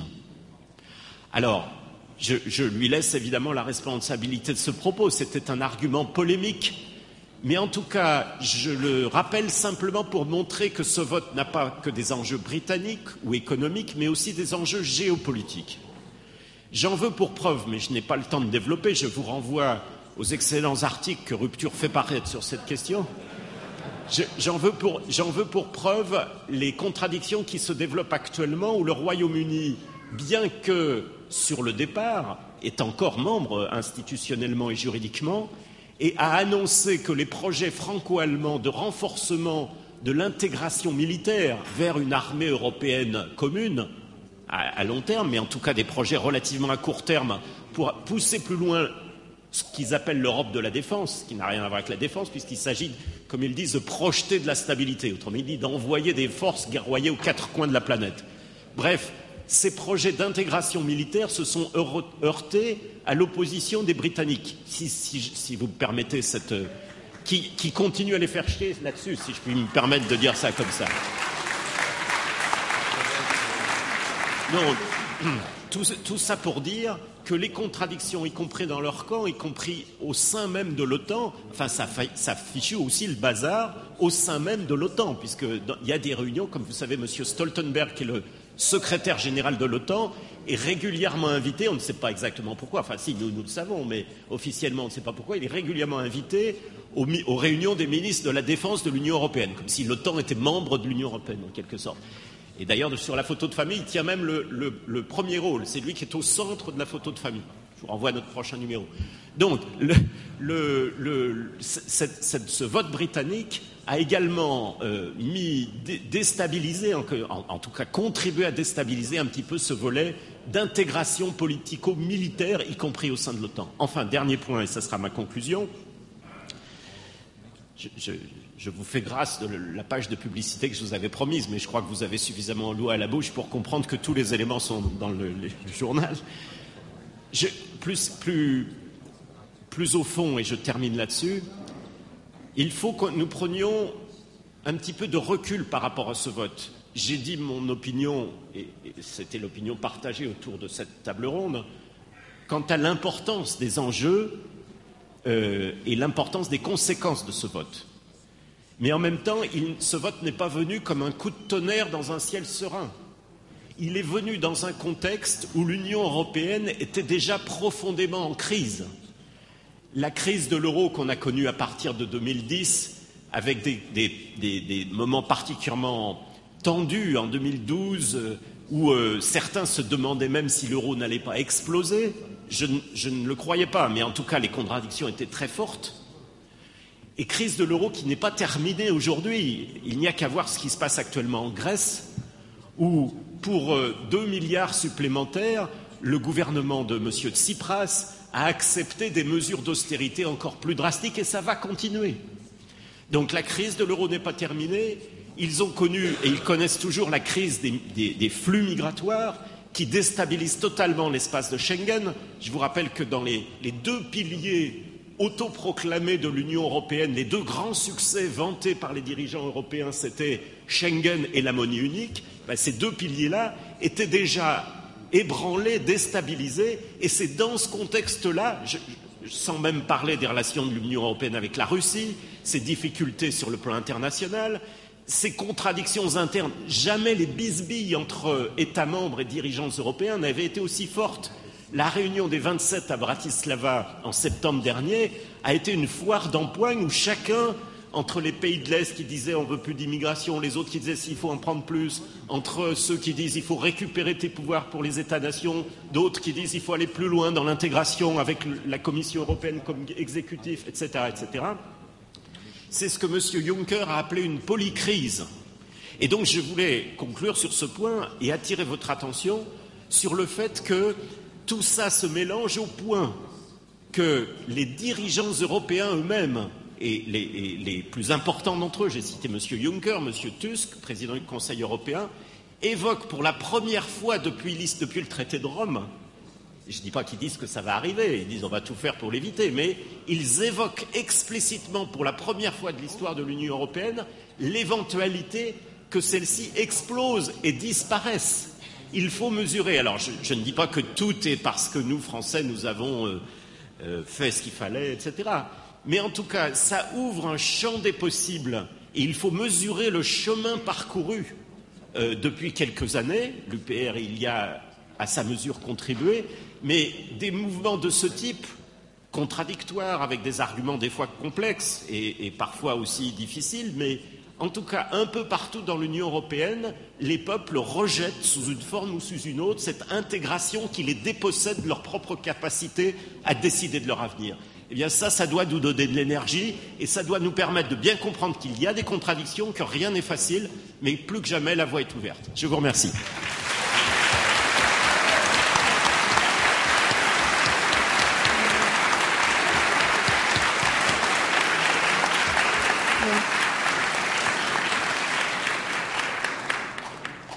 Merci beaucoup de ce mot de conclusion de Pierre Lévy. Euh, merci à vous tous d'avoir assisté au débat.